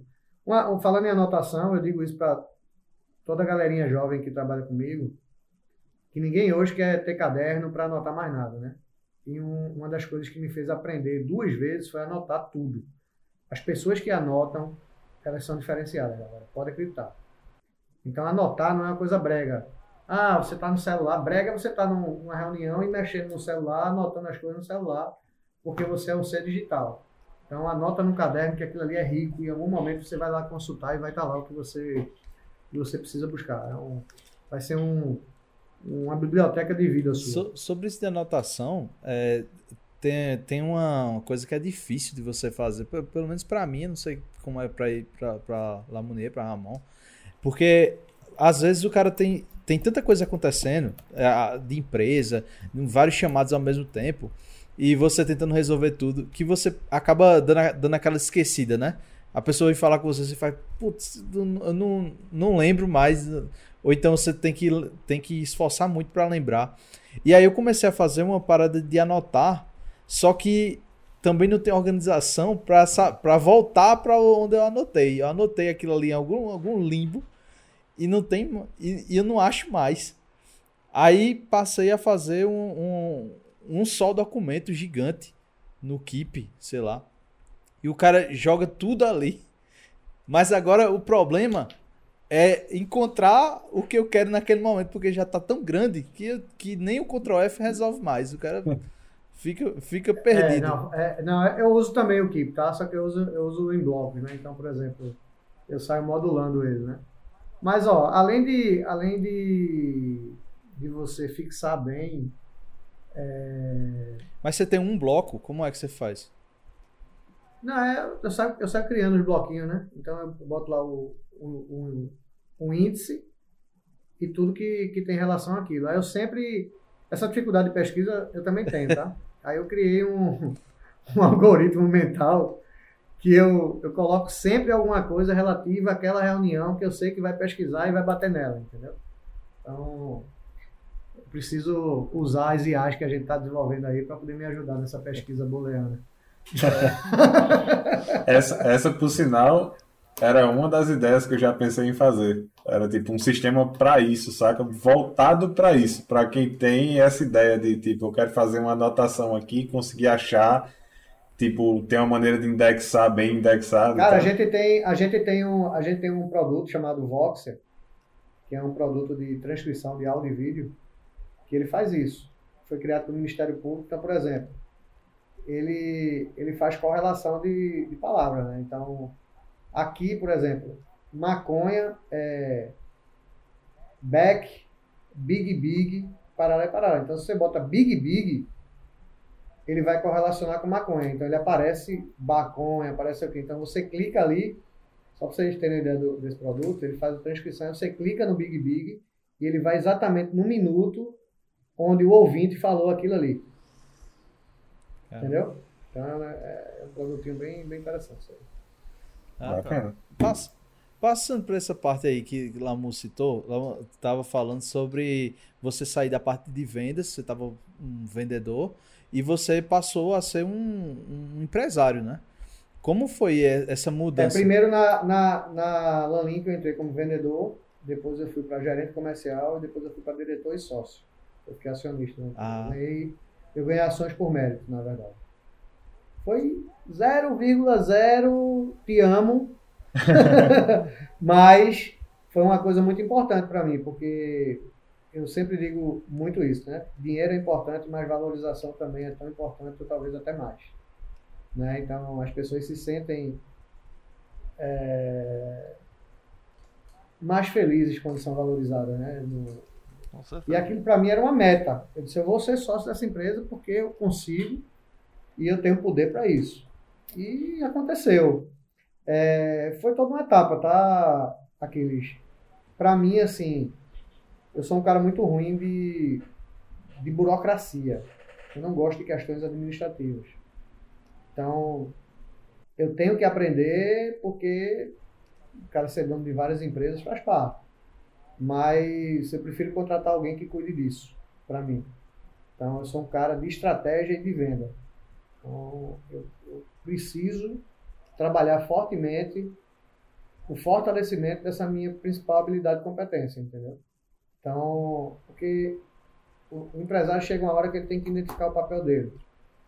Então, porque se ele quiser fazer tudo, ele termina não fazendo nada. Como em tudo, né, na vida. Mas, principalmente quando você é dono do seu negócio.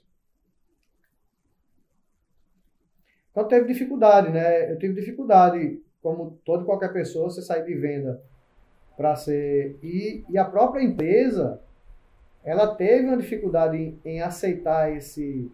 Eu acho que eu virei gerente comercial porque foi uma forma que eles tinham de me segurar.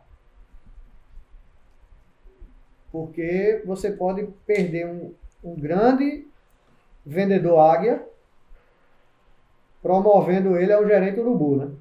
Entendeu? Então, é verdade, isso acontece muito, sabia?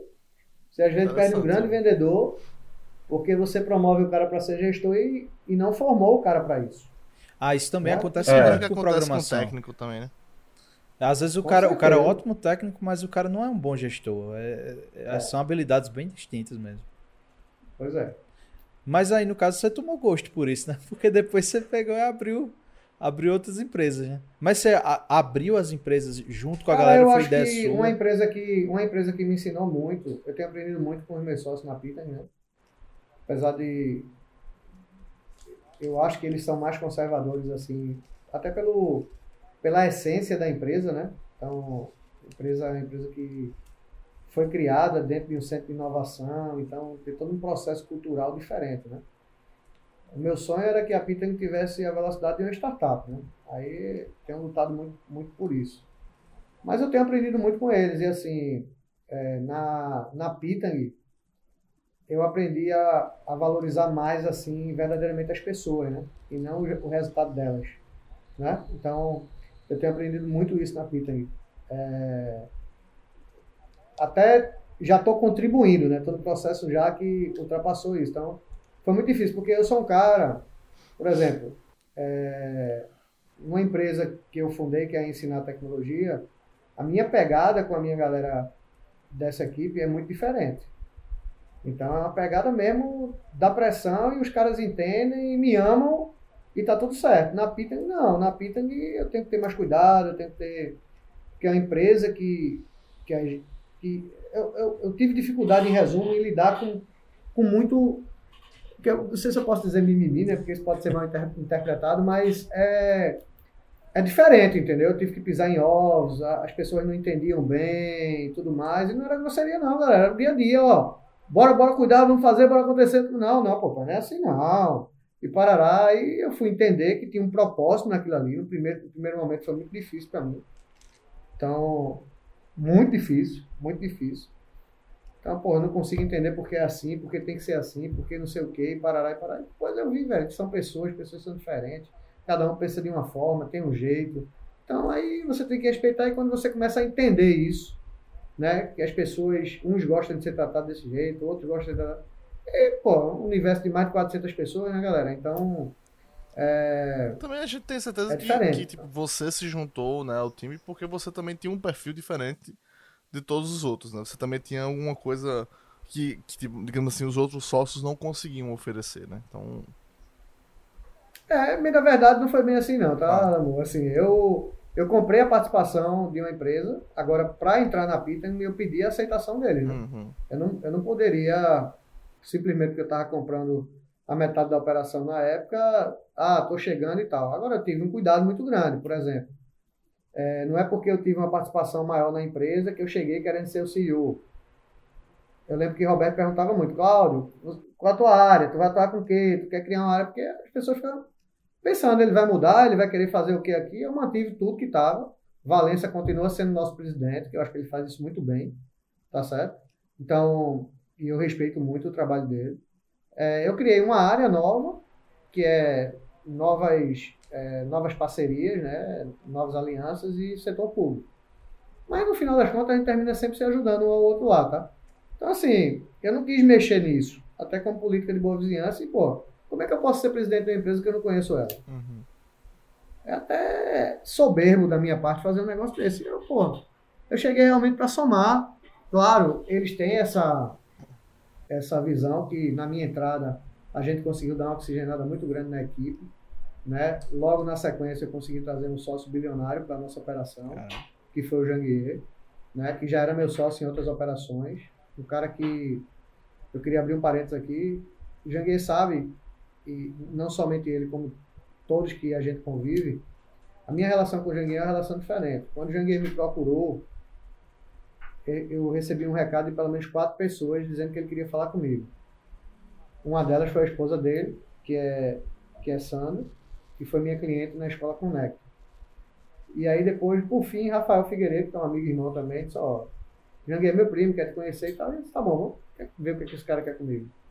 E aí quando eu cheguei lá, ele disse, ó, eu vi que você está construindo umas coisas legais aí, que você tem uns campeonatos de inovação no Ministério Público, eu quero investir nessa área de tecnologia, estou querendo ser seu sócio e tal. Eu falei, Janguei, deixa eu te dizer uma coisa, a minha vida está perto da perfeição. A última coisa que eu quero é ser funcionário de bilionário.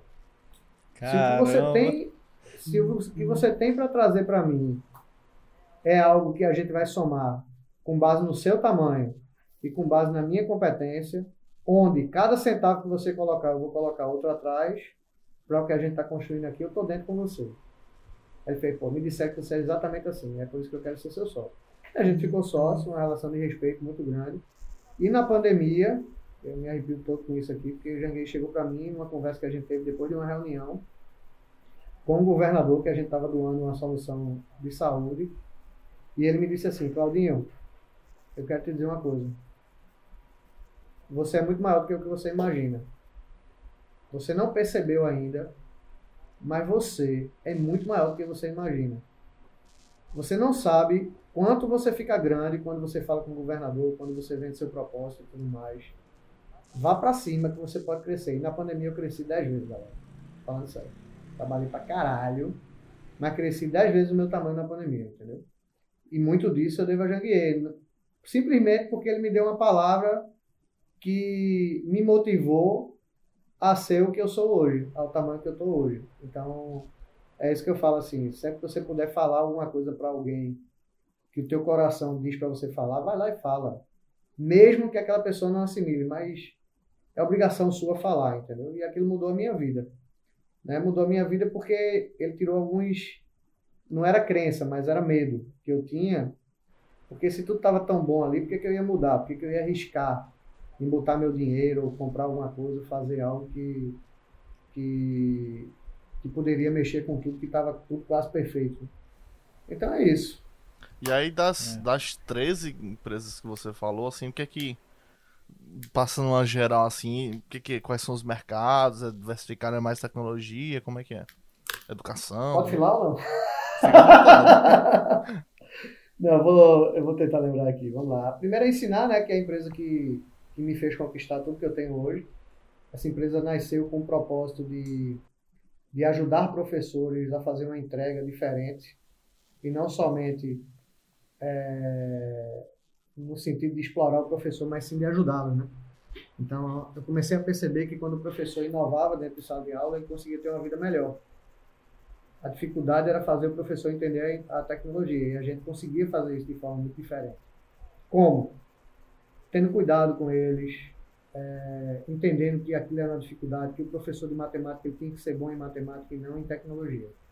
E a gente conseguia mostrar isso para ele. É, investi em algumas startups, algumas delas tive decepção, obviamente, né? Então, é, por mais que você tenha boa fé, muitas vezes você tem, você leva na cabeça. Então, teve uma startup que eu investi muito nos meninos, tive até um sentimento de pai mesmo, que eles eram, tinham dado ser meus filhos. E, e fui tão correto com eles que eu peguei, disse que era 33, 33 e 33. E depois, quando a, quando a empresa cresceu, eles chegaram e disseram que não queria ser mais meu sócio. Né? Então, Aí. Isso foi um grande aprendizado, tá? Porque as pessoas têm uma visão de que os empresários são sempre os mercenários dos capitalistas. Mas hoje em dia está nascendo uma galera aí de startupeiro que os empresários têm que ter cuidado. Tem o outro lado da moeda, tá? Então, é, na hora que você vai assinar um contrato ali, você tem que ter muito cuidado se amanhã você não vai levar uma bolada nas costas. Então, é, eu fiz tudo que podia. Os moleques cresceram, são hoje tão bem, tão grandes, graças a Deus, eu desejo sucesso para eles de verdade. É, mas foi muito difícil para mim na época aceitar essa bolada nas costas. Tá? Então eu digo sempre isso. tem o direito dos startupeiros, mas tem o direito de quem bota o dinheiro também, galera. Uhum. Que, é, que é muito igual, entendeu? Então, quando a, a conta é boa para todo mundo ali, tudo é bem estabelecido, isso funciona. Então, a gente tem hoje a Brain, eu, tenho, eu, sou sócio da Brain, que é uma startup que tem, eu acho que seis, é, deve ter uns seis a oito cientistas de dados dentro dela. Então, grande, grande baú de ouro da Brain são os próprios sócios, né? São todos cientistas de dados. E o doido aqui que, que vende os projetos e ajuda a vender. Né? É, tem a própria Pitang, que é a empresa que dispensa comentários aí, só cresce. Mesmo no momento tão ruim que a gente está de. Lamu estava com a gente, já não está mais, daqui a pouco pode voltar e por aí vai. Então, eu acho que vocês estão no momento de vocês mesmo. Tá? aqui. Não dá para condenar. No início foi muito estranho assim, mas depois a gente entende muito o que é o, o momento de vocês, é o mercado. Né? Eu, eu, eu, só sempre digo o seguinte, ó, antigamente quando a gente avaliava um currículo, a gente avaliava o profissional pelo tempo que ele passava naquelas empresas. E se o cara passava tempo curto nela, ele não era um bom profissional, vê que maluco. Hoje em dia, literalmente, o profissional não tá nem aí para essa porra, porque se a empresa não quiser mais ele, tem 10 ali no LinkedIn só esperando o ok dele. Então, a gente está muito consciente disso. Muito pelo contrário, hoje quando o cara sai que posta no LinkedIn, a gente agradece pelo tempo que ele ficou com a gente lá e um abraço. Vida que segue, irmão. Então, esse é o mercado atual. Amanhã pode ser que, o, que, a, que a roda vire, mas eu acho que não. Eu acho que as empresas têm que se preparar para esse momento. O Brasil tem 475 mil vagas em aberto para desenvolvedor. A Alemanha tem 400 mil. Né? Então, e por aí vai. Como é que pode um país que como o Brasil, que a gente forma hoje 75 mil profissionais de tec... Aliás, 35 mil, desculpe, 25 mil profissionais de tecnologia nas universidades e você tem 130, 140 mil de déficit todo ano. É por isso que a Tribe tem crescido tanto, né? É. Então, tem, é. Que, tem que nascer mais Mas, ó... nesse sentido aí. A Quality, a Quality, que é outra empresa, pivotou também. A gente está lançando um produto novo agora que a gente imagina que vai escalar bastante que o nosso modelo era um modelo tradicional, né? Um modelo de formação tradicional, né? Aí, fora isso, a gente tem a Dream, que é a empresa que, é, que faz a implementação de Salesforce. É, a gente tem algumas empresas que a gente comprou por parte da Ensinar, que é a UpPlay, que é uma empresa de videoaulas com simulados para Enem e SSA. A gente tem School Guardian, que é uma empresa que é, é pais, é, filho sem fila, que é o pai está chegando para pegar o filho, então tem um painel de monitoramento que o aplicativo diz que o pai está chegando em 300 metros, 200 metros, 100 metros. Aí quando ele chega, o, o, o profissional da escola já entrega o pai para o menino, ele já sai, então não fica aquela espera do pai ter que estacionar, descer para pegar o menino. Então isso é muito legal. Isso era para ter em é... todas as escolas do mundo. Que é o negócio chato você passar perto de escola nas horas de sair de chegada. É foda. E aquela porra é. daqueles pais que fica estacionando em fila dupla, tripla. Enfim. É, isso é uma ideia genial, eu acho fantástico isso aí. Muito e a gente mesmo. pivotou esse produto, esse produto para escola pública, para que a escola possa rastrear o trajeto da criança, da, da casa até a escola, entendeu? Do ponto de vista de segurança dele. Realmente. Se tiver um smartphone, a gente consegue. Seria uma pena isso. na época que eu estava estudando, porque isso impossibilitaria que eu gaseasse a aula. É, ele, ia dar, ele ia dar. Como era aquele negócio de. Ele ia dar fliperama o tempo todo. Fliperama, no meu caso era pegar o circular, dar duas voltas e voltar para casa dizer que a aula terminou mais. Ou seja, de noite, né? Espero que minha filha não esteja escutando essa live. É. Lamonia pegava. Cheguei em casa cedo para assistir Dragon Ball Z. Mas... O filho já passou da fase, mas a filha ainda tá. Lamonier, Lamonier estudava de manhã, se ele pegasse o circular, ele só chegava de noite em casa. É, só pegava ônibus errado, coitado. Dificuldade de leitura isso. E aí, e aí é, temos agora um produto super legal que a gente acabou de lançar chamado Pequenas Causas, que a gente aproveitou essa parada do FGTS. Aí fica, deixa para vocês aí, tá galera? Então, tem muita gente que tem saldo de FGTS aí, que está lá. Então, depois vocês entram lá, pequenas causas.app, tem todo o procedimento para fazer, e você faz um simulado lá e vê se tem dinheiro para receber. Se tiver, protocolo, processo lá, e a gente faz isso automático. Você não precisa ir no Pequenas Causas para poder fazer. A gente está fazendo isso para tudo, tá? Pra vocês terem uma ideia, a gente lançou esse produto em um mês, a gente já tem lá de processos, né? Que a gente deu entrada, algo em torno de 8 milhões. Caramba. Uau. Só de FGTS, tá? Então, outro dia eu fui para São Paulo. Aliás, saí de. Foi de Fortaleza para o Rio. Quando eu cheguei no Rio, eu vi que minha mala tava. Era uma mala que eu tinha que comprar nos Estados Unidos, aquelas malas mais rígidas, sabe? E talvez, pode ser que sim ou não, com o tempo, ela deve ter dado uma descolada normal nas coisas, mas quando o cara botou lá, ele descolou muita, muitas partes da mala. E ficou um negócio meio estranho, né? E eu cheguei lá e falei, ó, velho, minha mala tá aqui e eu queria saber como é que eu faço para vocês resolverem o meu problema, porque vocês destruíram uma parte da mala aqui. E o cara chegou e falou, senhor, eu tenho aqui já pro senhor 300 reais. O senhor quer? Cara, eu fui lá para ver qual era o procedimento para poder entender como é que eu botava isso no Pequenas Causas. Eu ganhei 300 reais em dois minutos praticamente. Chegou, ninguém sabe dos seus direitos, entendeu? E, e quem é que vai, quem é que tem tempo hoje para enfrentar uma fila no Pequenas é. Causas e protocolar um processo? Agora tu vai fazer isso na tua mão, irmão. A gente trouxe o Pequenas Causas para tua mão. Entendeu? Até a OAB já notificou a gente. Eita. Notificou como? E- Reclamou? Pela quantidade de processos, né? Pegou, pegou que é do dia para a noite você ter 400, 500 processos no teu, no teu, na tua OAB não é uma coisa normal, né? Entendeu? Então, só que a OAB tá entendendo, não está não tá entendendo que a gente está gerando demanda para os advogados. Exato. Porque me desculpe o advogado, mas o advogado que está preocupado e está na, na porta de, de um pequenas causas para estar ganhando cliente ali, então, realmente, essa é a minoria, na minha visão, tá? Então, agora, se eu estou notificando alguém, esse alguém é uma empresa, galera. Imagina a quantidade de processos que a gente vai gerar para que empresas, que, advogados que atendem com, com empresarial, a quantidade de dinheiro que a gente vai gerar para essa galera vai explodir, explodir o contencioso do cara. Entendeu? Então, imagina quando a gente começar a detonar as companhias aéreas. Vocês têm dúvida que um doido como eu, na hora que o avião, que o avião atrasar e que tiver um problema, eu vou levantar assim, galera, a gente vai passar uma hora aqui, baixa um aplicativo aí, pequenascausas.app e vamos ganhar dinheiro dessa companhia. Eu mesmo vou gritar, entendeu? E a galera dentro do avião Já são mandei o link 200, aqui nos lá, comentários, hein, pra quem quiser acessar. Pequenas, Pois pequenas é, causas cara, ponto então- app. O cara vai entrar lá e vai ganhar dinheiro, galera. Com 10 cliques. Entendeu? E depois fica monitorando como é que tá o processo dele lá. Então, a gente está revolucionando. Então, aí tem Voxia, tem Consenso, são produtos que a gente criou para...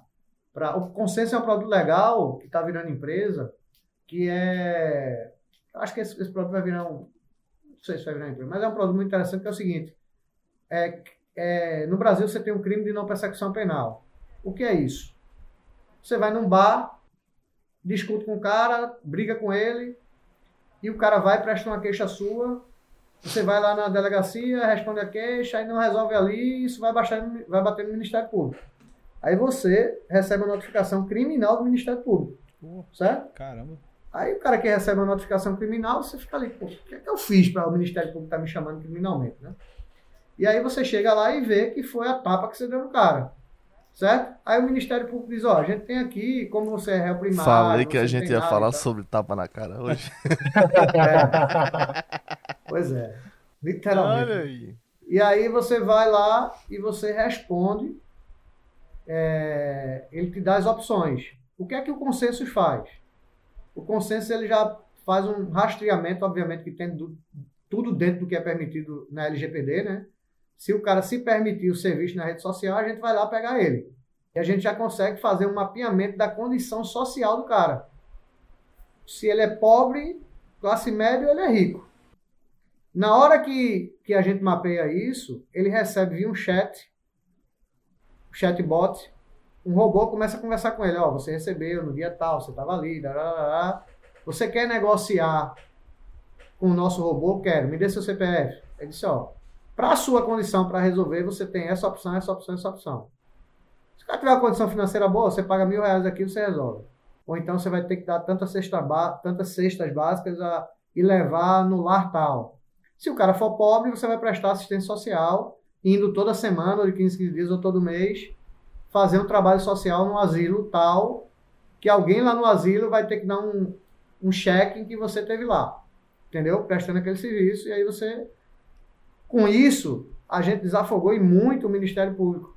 Porque antes o cara ficava fazendo todo o trabalho de explicar o que era e tal. Hoje o cara só chega lá para assinar por enquanto, que a gente quer que essa assinatura também seja digital no futuro. Ou seja, tá? você que é pobre, tá aí pagando de rico nas redes sociais, se ligue! se ligue! Se ligue, se ligue por duas coisas, não vai dar tapa em ninguém é. e não comece a apostar avião drone como se fosse helicóptero, né? Você do, como é aqueles, você do Cop Stanley, né? É, hã? É, você do, você do, do Cop Stanley, Stanley, você que compra. É, compra um BMW sem poder, né?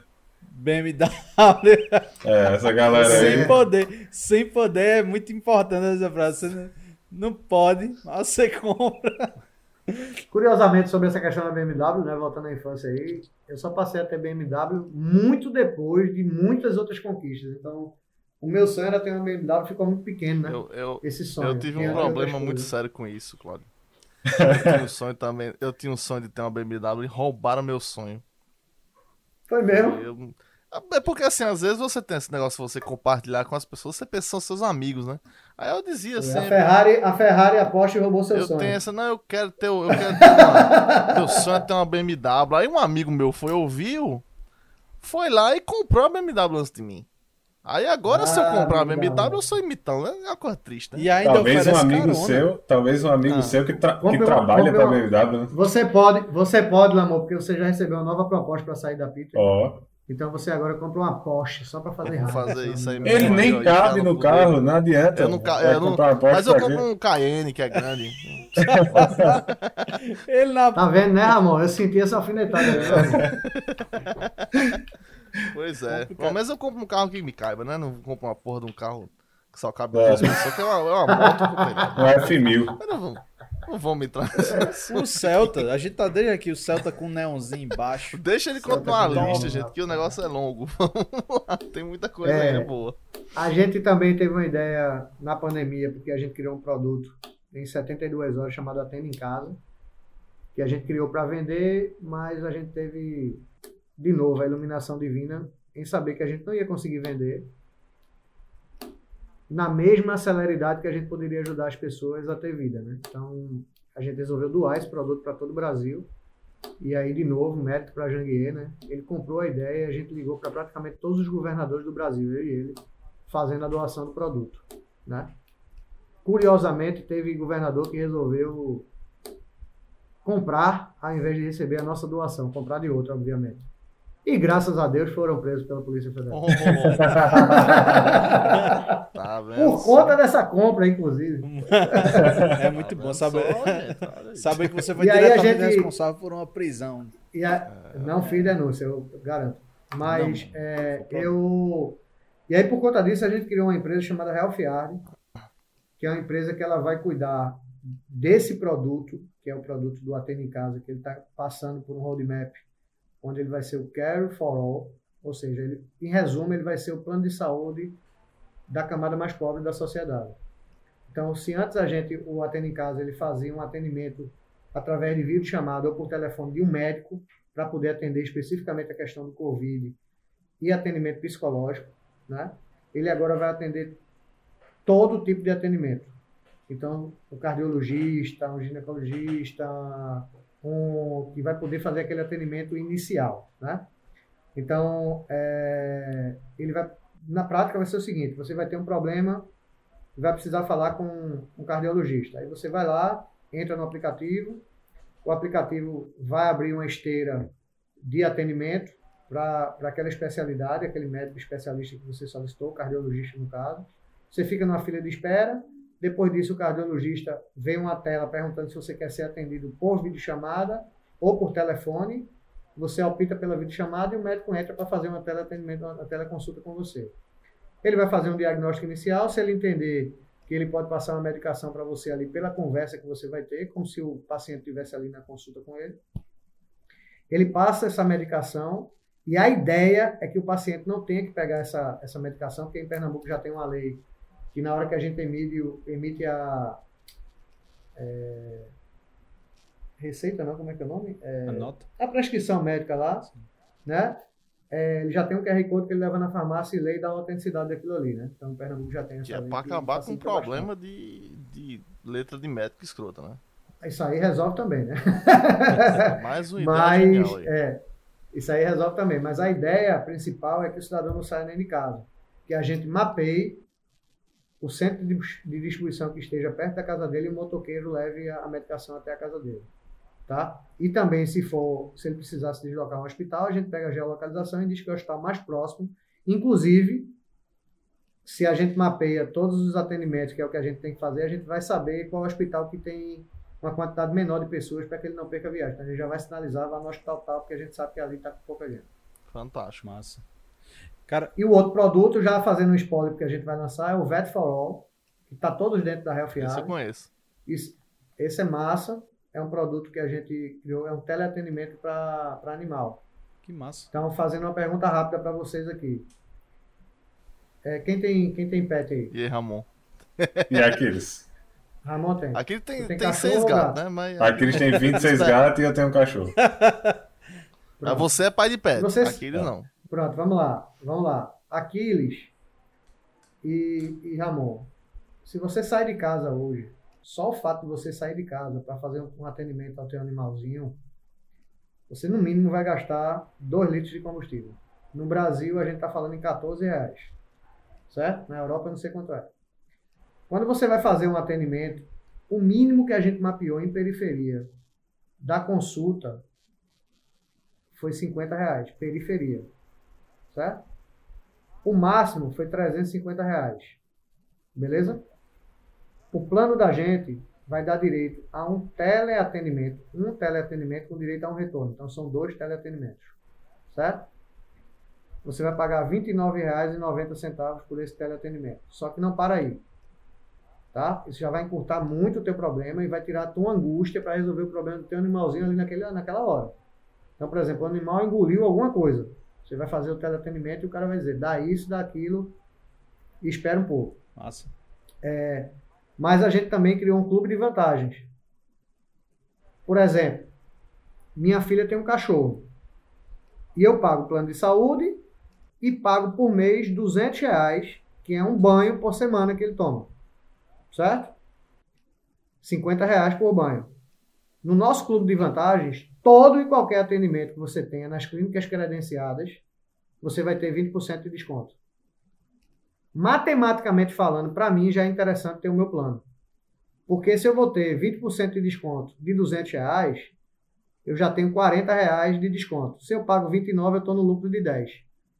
O que a gente quer levar para o consumidor e para os pais de pet é que ó, o nosso plano vai te dar uma vantagem incrível de você ter um veterinário 24 horas dentro da tua casa sem você mexer no teu bolso. Esse negócio vai ser explosão, Vai. tá? Esse negócio é foda. Eu tô numa expectativa gigantesca. Até eu tô querendo adquirir, nem, eu nem pet tenho. Você vê eu como. Só para ter a vantagem do café do pet. Mas isso aí é porque, é porque o Cláudio tá vendendo aqui, né? Então você já sabe como é ele vendendo, né? Você já fica, porra. O Pete aí, meu amigo. olha, É. Pode crer. É, A- Agora, é eu tô achando que tu, todo, todo o futuro de, de- dos empregos, a galera tem que meio que prestar atenção no que tá acontecendo hoje no digital. Porque tem muita gente que tá em outros mercados, que tá migrando para programação, não gosta de programação, tá migrando porque vê que é onde tem emprego e tal, mas existe esse tipo de, de, Tá de, acabando. de match, né? Que é ofereça o seu produto digitalmente, aprenda a, a utilizar a tecnologia, porque isso, isso é, o- é definitivo. Foi definitivo para os restaurantes, por exemplo, na pandemia, né? A galera vendia, teve que aprender a se cadastrar no iFood, fazer esse tipo de. de... E quem saiu na frente aumentou 30% de faturamento quando voltou, né? Porque o cara continuou entregando e muitos não entregavam. Né? Pois é, e, e o o costume mudou, né? Hoje, hoje em dia você, é, é, você vai para um restaurante, você já fica olhando para limpeza, higiene, você, Você, eu mesmo tenho, eu estou evitando ir para restaurante agora. Tipo, é uma saída, é uma coisa interessante, mas você pensa. Não é nem para não pegar Covid, é para não ter nojo da comida, né? é, eu não posso falar muito disso, não. Mas evitando eu... comer, você não tá, não, né? É porque, é, porque você, é porque você não conhece um restaurante aqui que eu não vou falar porque eu gosto muito do nome. Não, eu costumava ir numa lanchonete aí lá em João Pessoa, que minha esposa ela é engenheira de alimentos. E o sonho dela era entrar na Anvisa para poder fechar essa lanchonete. De tão, de tão limpo que era, um lugar muito bacana de se frequentar. Você pode dizer que é o... E eu, eu frequentava constantemente. É, e se você tá vivo, significa que ah, tá tudo certo. É, tá mais forte, né? Isso aí é, é, é, o, é o famoso anti-fragile. Isso aí você cria... Você vai tomando uma dosezinha de veneno todos os dias, vai, vai lhe criando a resistência, entendeu? Então hoje não é qualquer bactéria que atinge ele. A primeira vez que a barata passou no chão assim do meu lado, eu fiquei um pouco, né, achando estranho assim, pô, uma barata aqui e tal, mas com o tempo vai acostumando, outra vez estava na mesa tal. É, né? É só uma questão de costume. É. Mas o povo come barata do mar, por que, que não come a barata da terra? Que é o povo come camarão, que é. Né? Enfim, que, é que analogia. É. Mas eu queria, eu queria. Não sei se ainda tem mais empresas pra gente apresentar. Se não tiver, eu queria perguntar um pouquinho sobre. É, você falou aí do, do, A gente falou no começo aí sobre. Sobre a loucura de trabalhar muitas horas, de dormir 5 horas por dia, mas gente, é um, dos, das coisas que a gente gosta de saber aqui é sobre a vida da pessoa fora do trabalho. Eu não sei se vai ter muita coisa para você falar, que aparentemente não, mas... Não, eu sou um cara que procuro me divertir muito, assim, é, em tudo, tá? uhum. tá? Em família, em... É, por exemplo, tem uma coisa que, que vocês falaram no início aqui, que é, uma, que é uma coisa que eu gosto muito. Lógico que você tá com sua família é algo que é ainda absolutamente mais importante do que qualquer coisa. Uhum. Mas, cara, você tá reunido com amigos que você gosta mesmo, assim. Isso para mim é a maior terapia. A história da mesa do bar que vocês falaram aí, entendeu?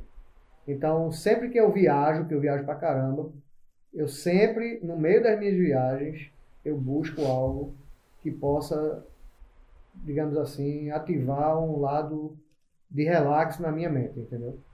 Porque esse negócio do cara só trabalhar também, bicho, o tempo todo, não dá não.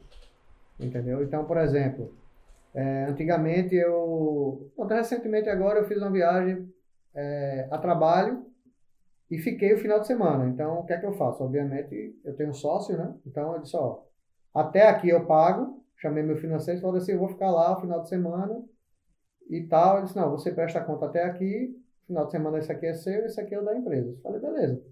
Então eu aproveito, velho. Já tô ali, já tô no Rio de Janeiro, vou voltar, já tô Fortaleza, eu vou voltar. Então, antes eu fazia muito isso, agora não, agora eu emendo. Então, você já conhece coisas novas e tal. Então, assim, é... tenho tido uma dificuldade de praticar esporte, né? Porque esse mês mesmo eu viajei 21 dias consecutivamente, assim, direto.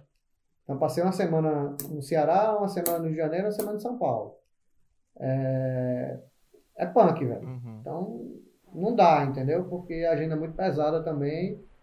Então, mas eu, eu, é, eu procuro, tem algumas coisas assim que me ajudam muito com relação à minha saúde, né?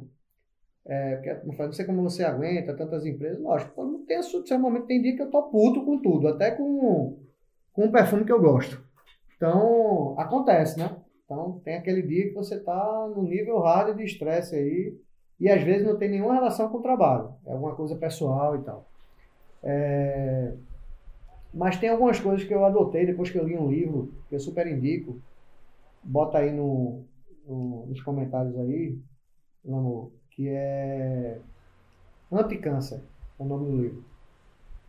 E esse livro realmente mudou a minha forma é, de se alimentar, entendeu?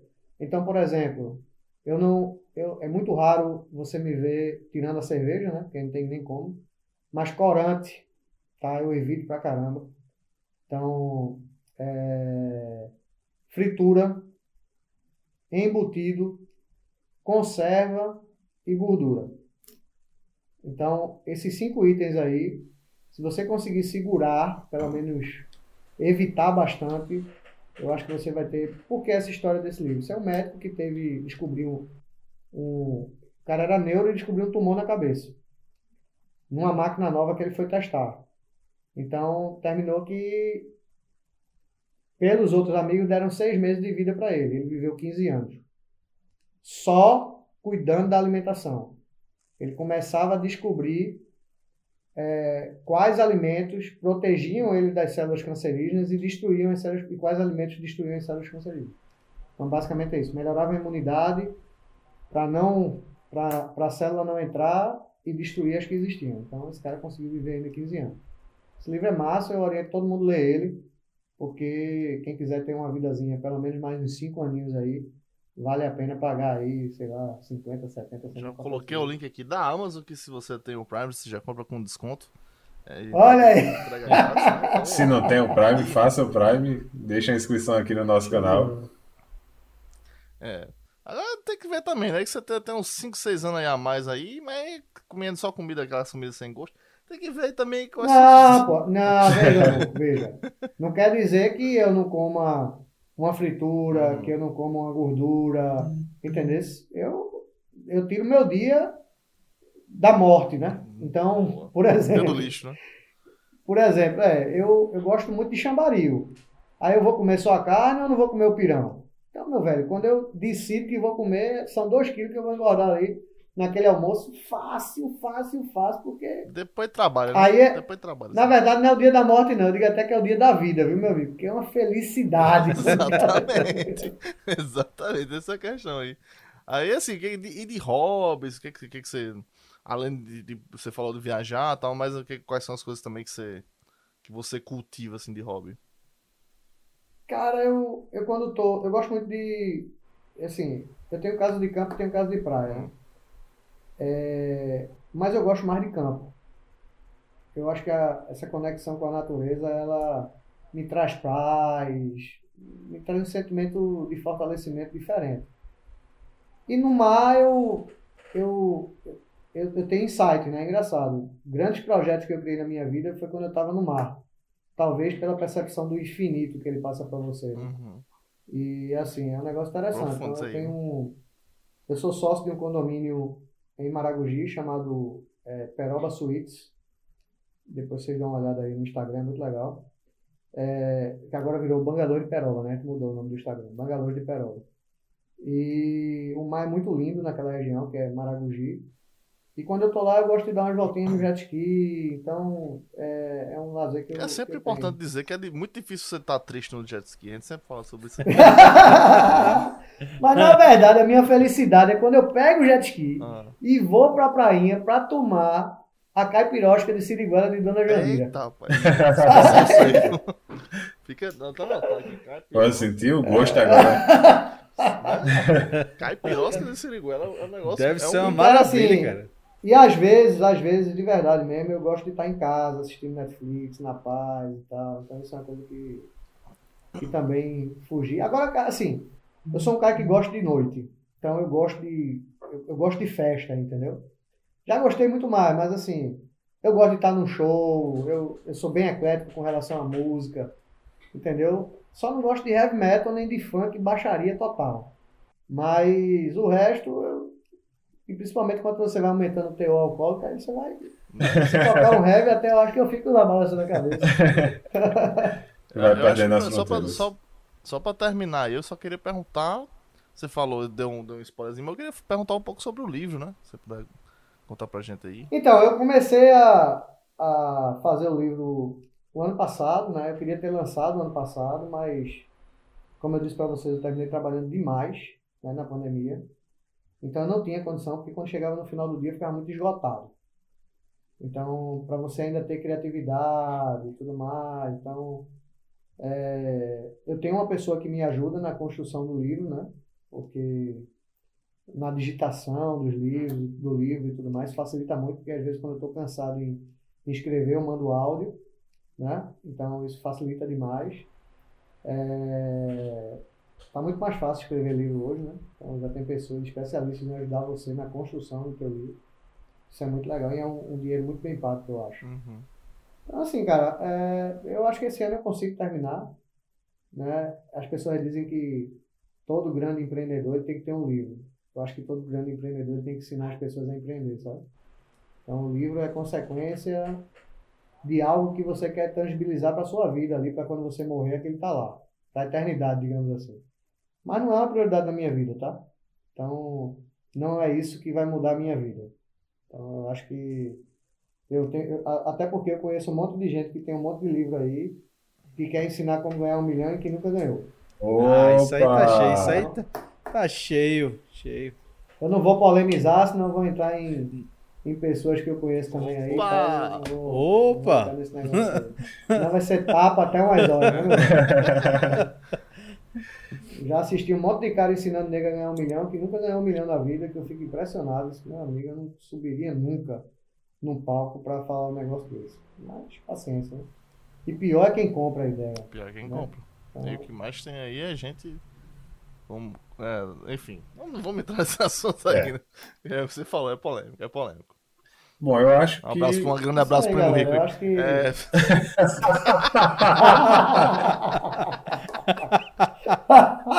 Ele segurou, segurou, segurou até. alô, alô, Lucas. Boa sorte aí na edição. Ei, Boa sorte na edição aí. ficou rico agora, viu? De verdade, viu, galera? Só pra deixar Ficou, claro. Ó, Acho convidado tem nada a ver com isso, hein? Sou eu falando aqui. Então...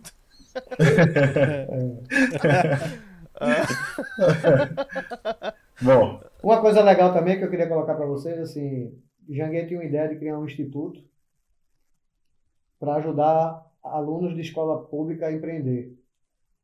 E ele me convidou e convidou outros amigos próximos para a gente criar o Instituto Êxito do Empreendedorismo. O Instituto está sendo um sucesso.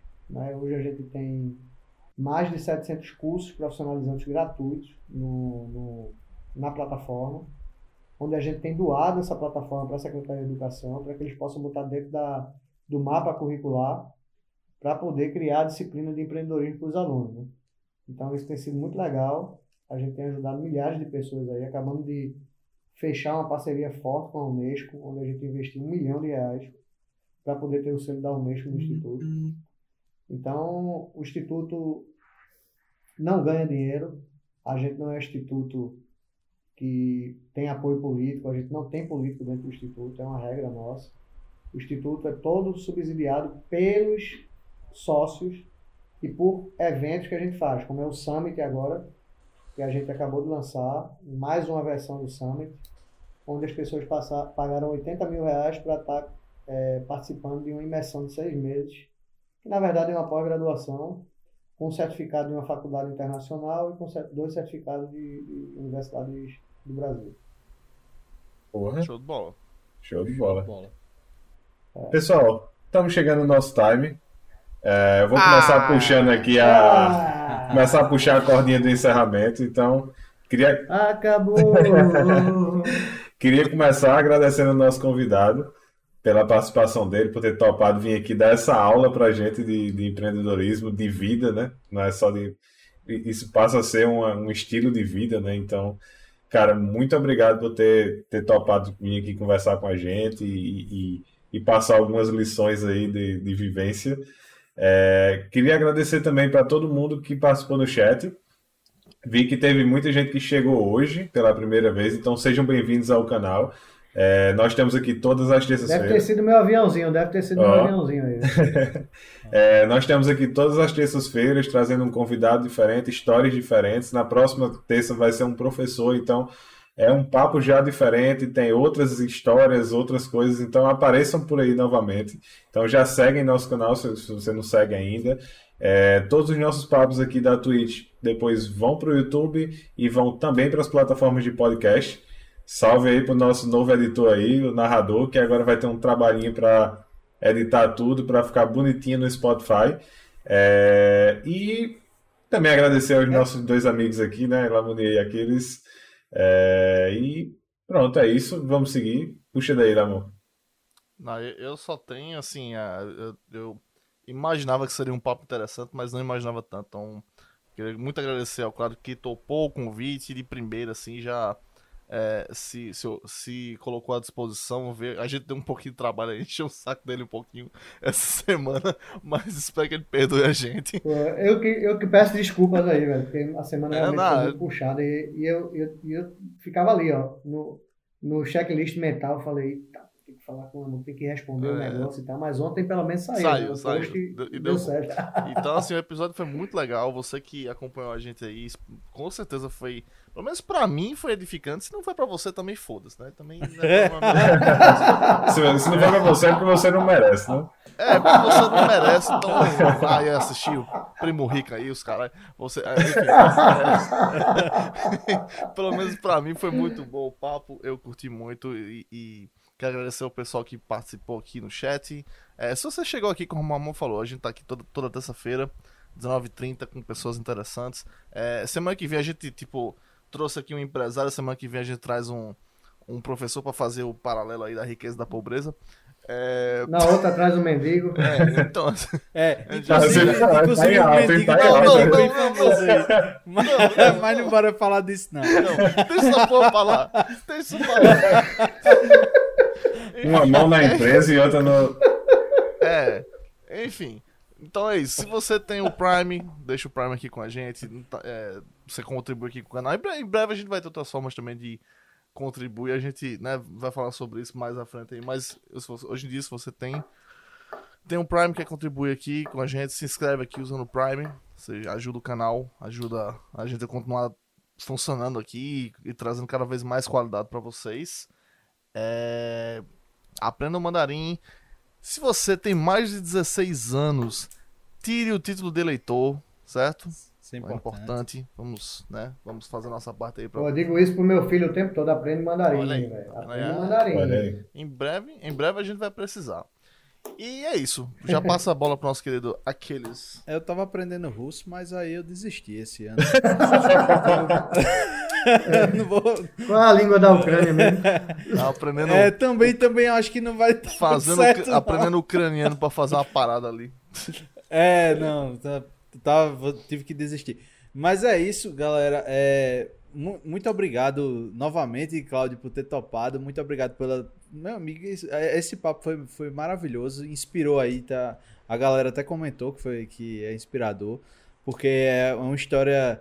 É, o seu livro pode até não, não mudar a, a sua vida, assim, financeiramente nem nada, mas pode ser que mude a, a vida de alguém aí que, com, com, é tanta, com tanta inspiração. Então, Parabéns, cara, por, pela jornada. Obrigado por ter topado aqui. Galera que tá acompanhando a gente.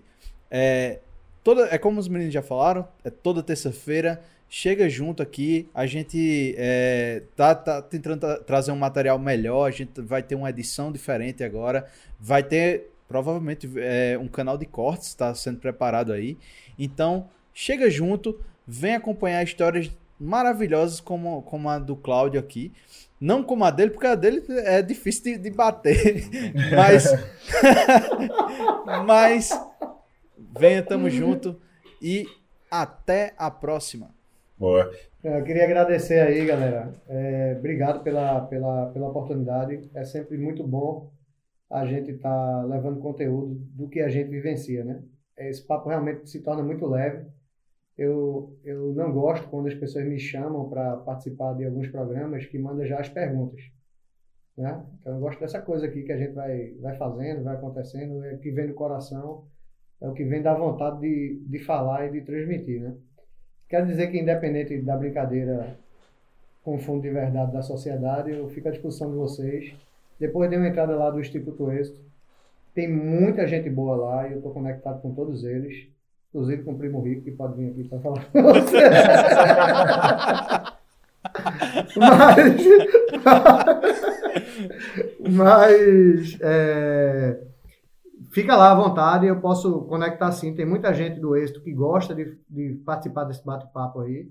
E se vocês mapearem alguém que seja interessante lá, manda três, quatro nomes para mim que eu falo com a galera para estar tá contribuindo aí. Beleza? Fiquem com Deus. Obrigado a todo mundo que estava aí assistindo o Coders. Programa massa, descontraído. Vocês são show. acho que esse time aí é, dá uma dinâmica bem diferente, deixa a gente super à vontade aqui. E estou muito feliz aí por ter participado disso com vocês, tá? Boa, nós que agradecemos. Valeu. Começamos o ano aí com o pé direito, nosso primeiro convidado, então esse ano aí. Eita, então, É. meu amigo, então aí, aí eu já vi que o sucesso é absoluto. Olha aí. Esse ano promete. Ano passado a gente começou, começamos o ano com Valença. Fizemos aí praticamente um ano inteiro de programa. Esse ano estamos começando com você. Então, ó, a tendência Vamos embora. Vai dar Foguete. certo. Já deu. Tem ré. Não sei o que, que você estava esperando eu dizer. Foguete tem ré sim. Agora, agora tem, agora tem. Um abraço, meu irmão. Valeu, pessoal. Muito obrigado aí pela participação de todos e até terça-feira.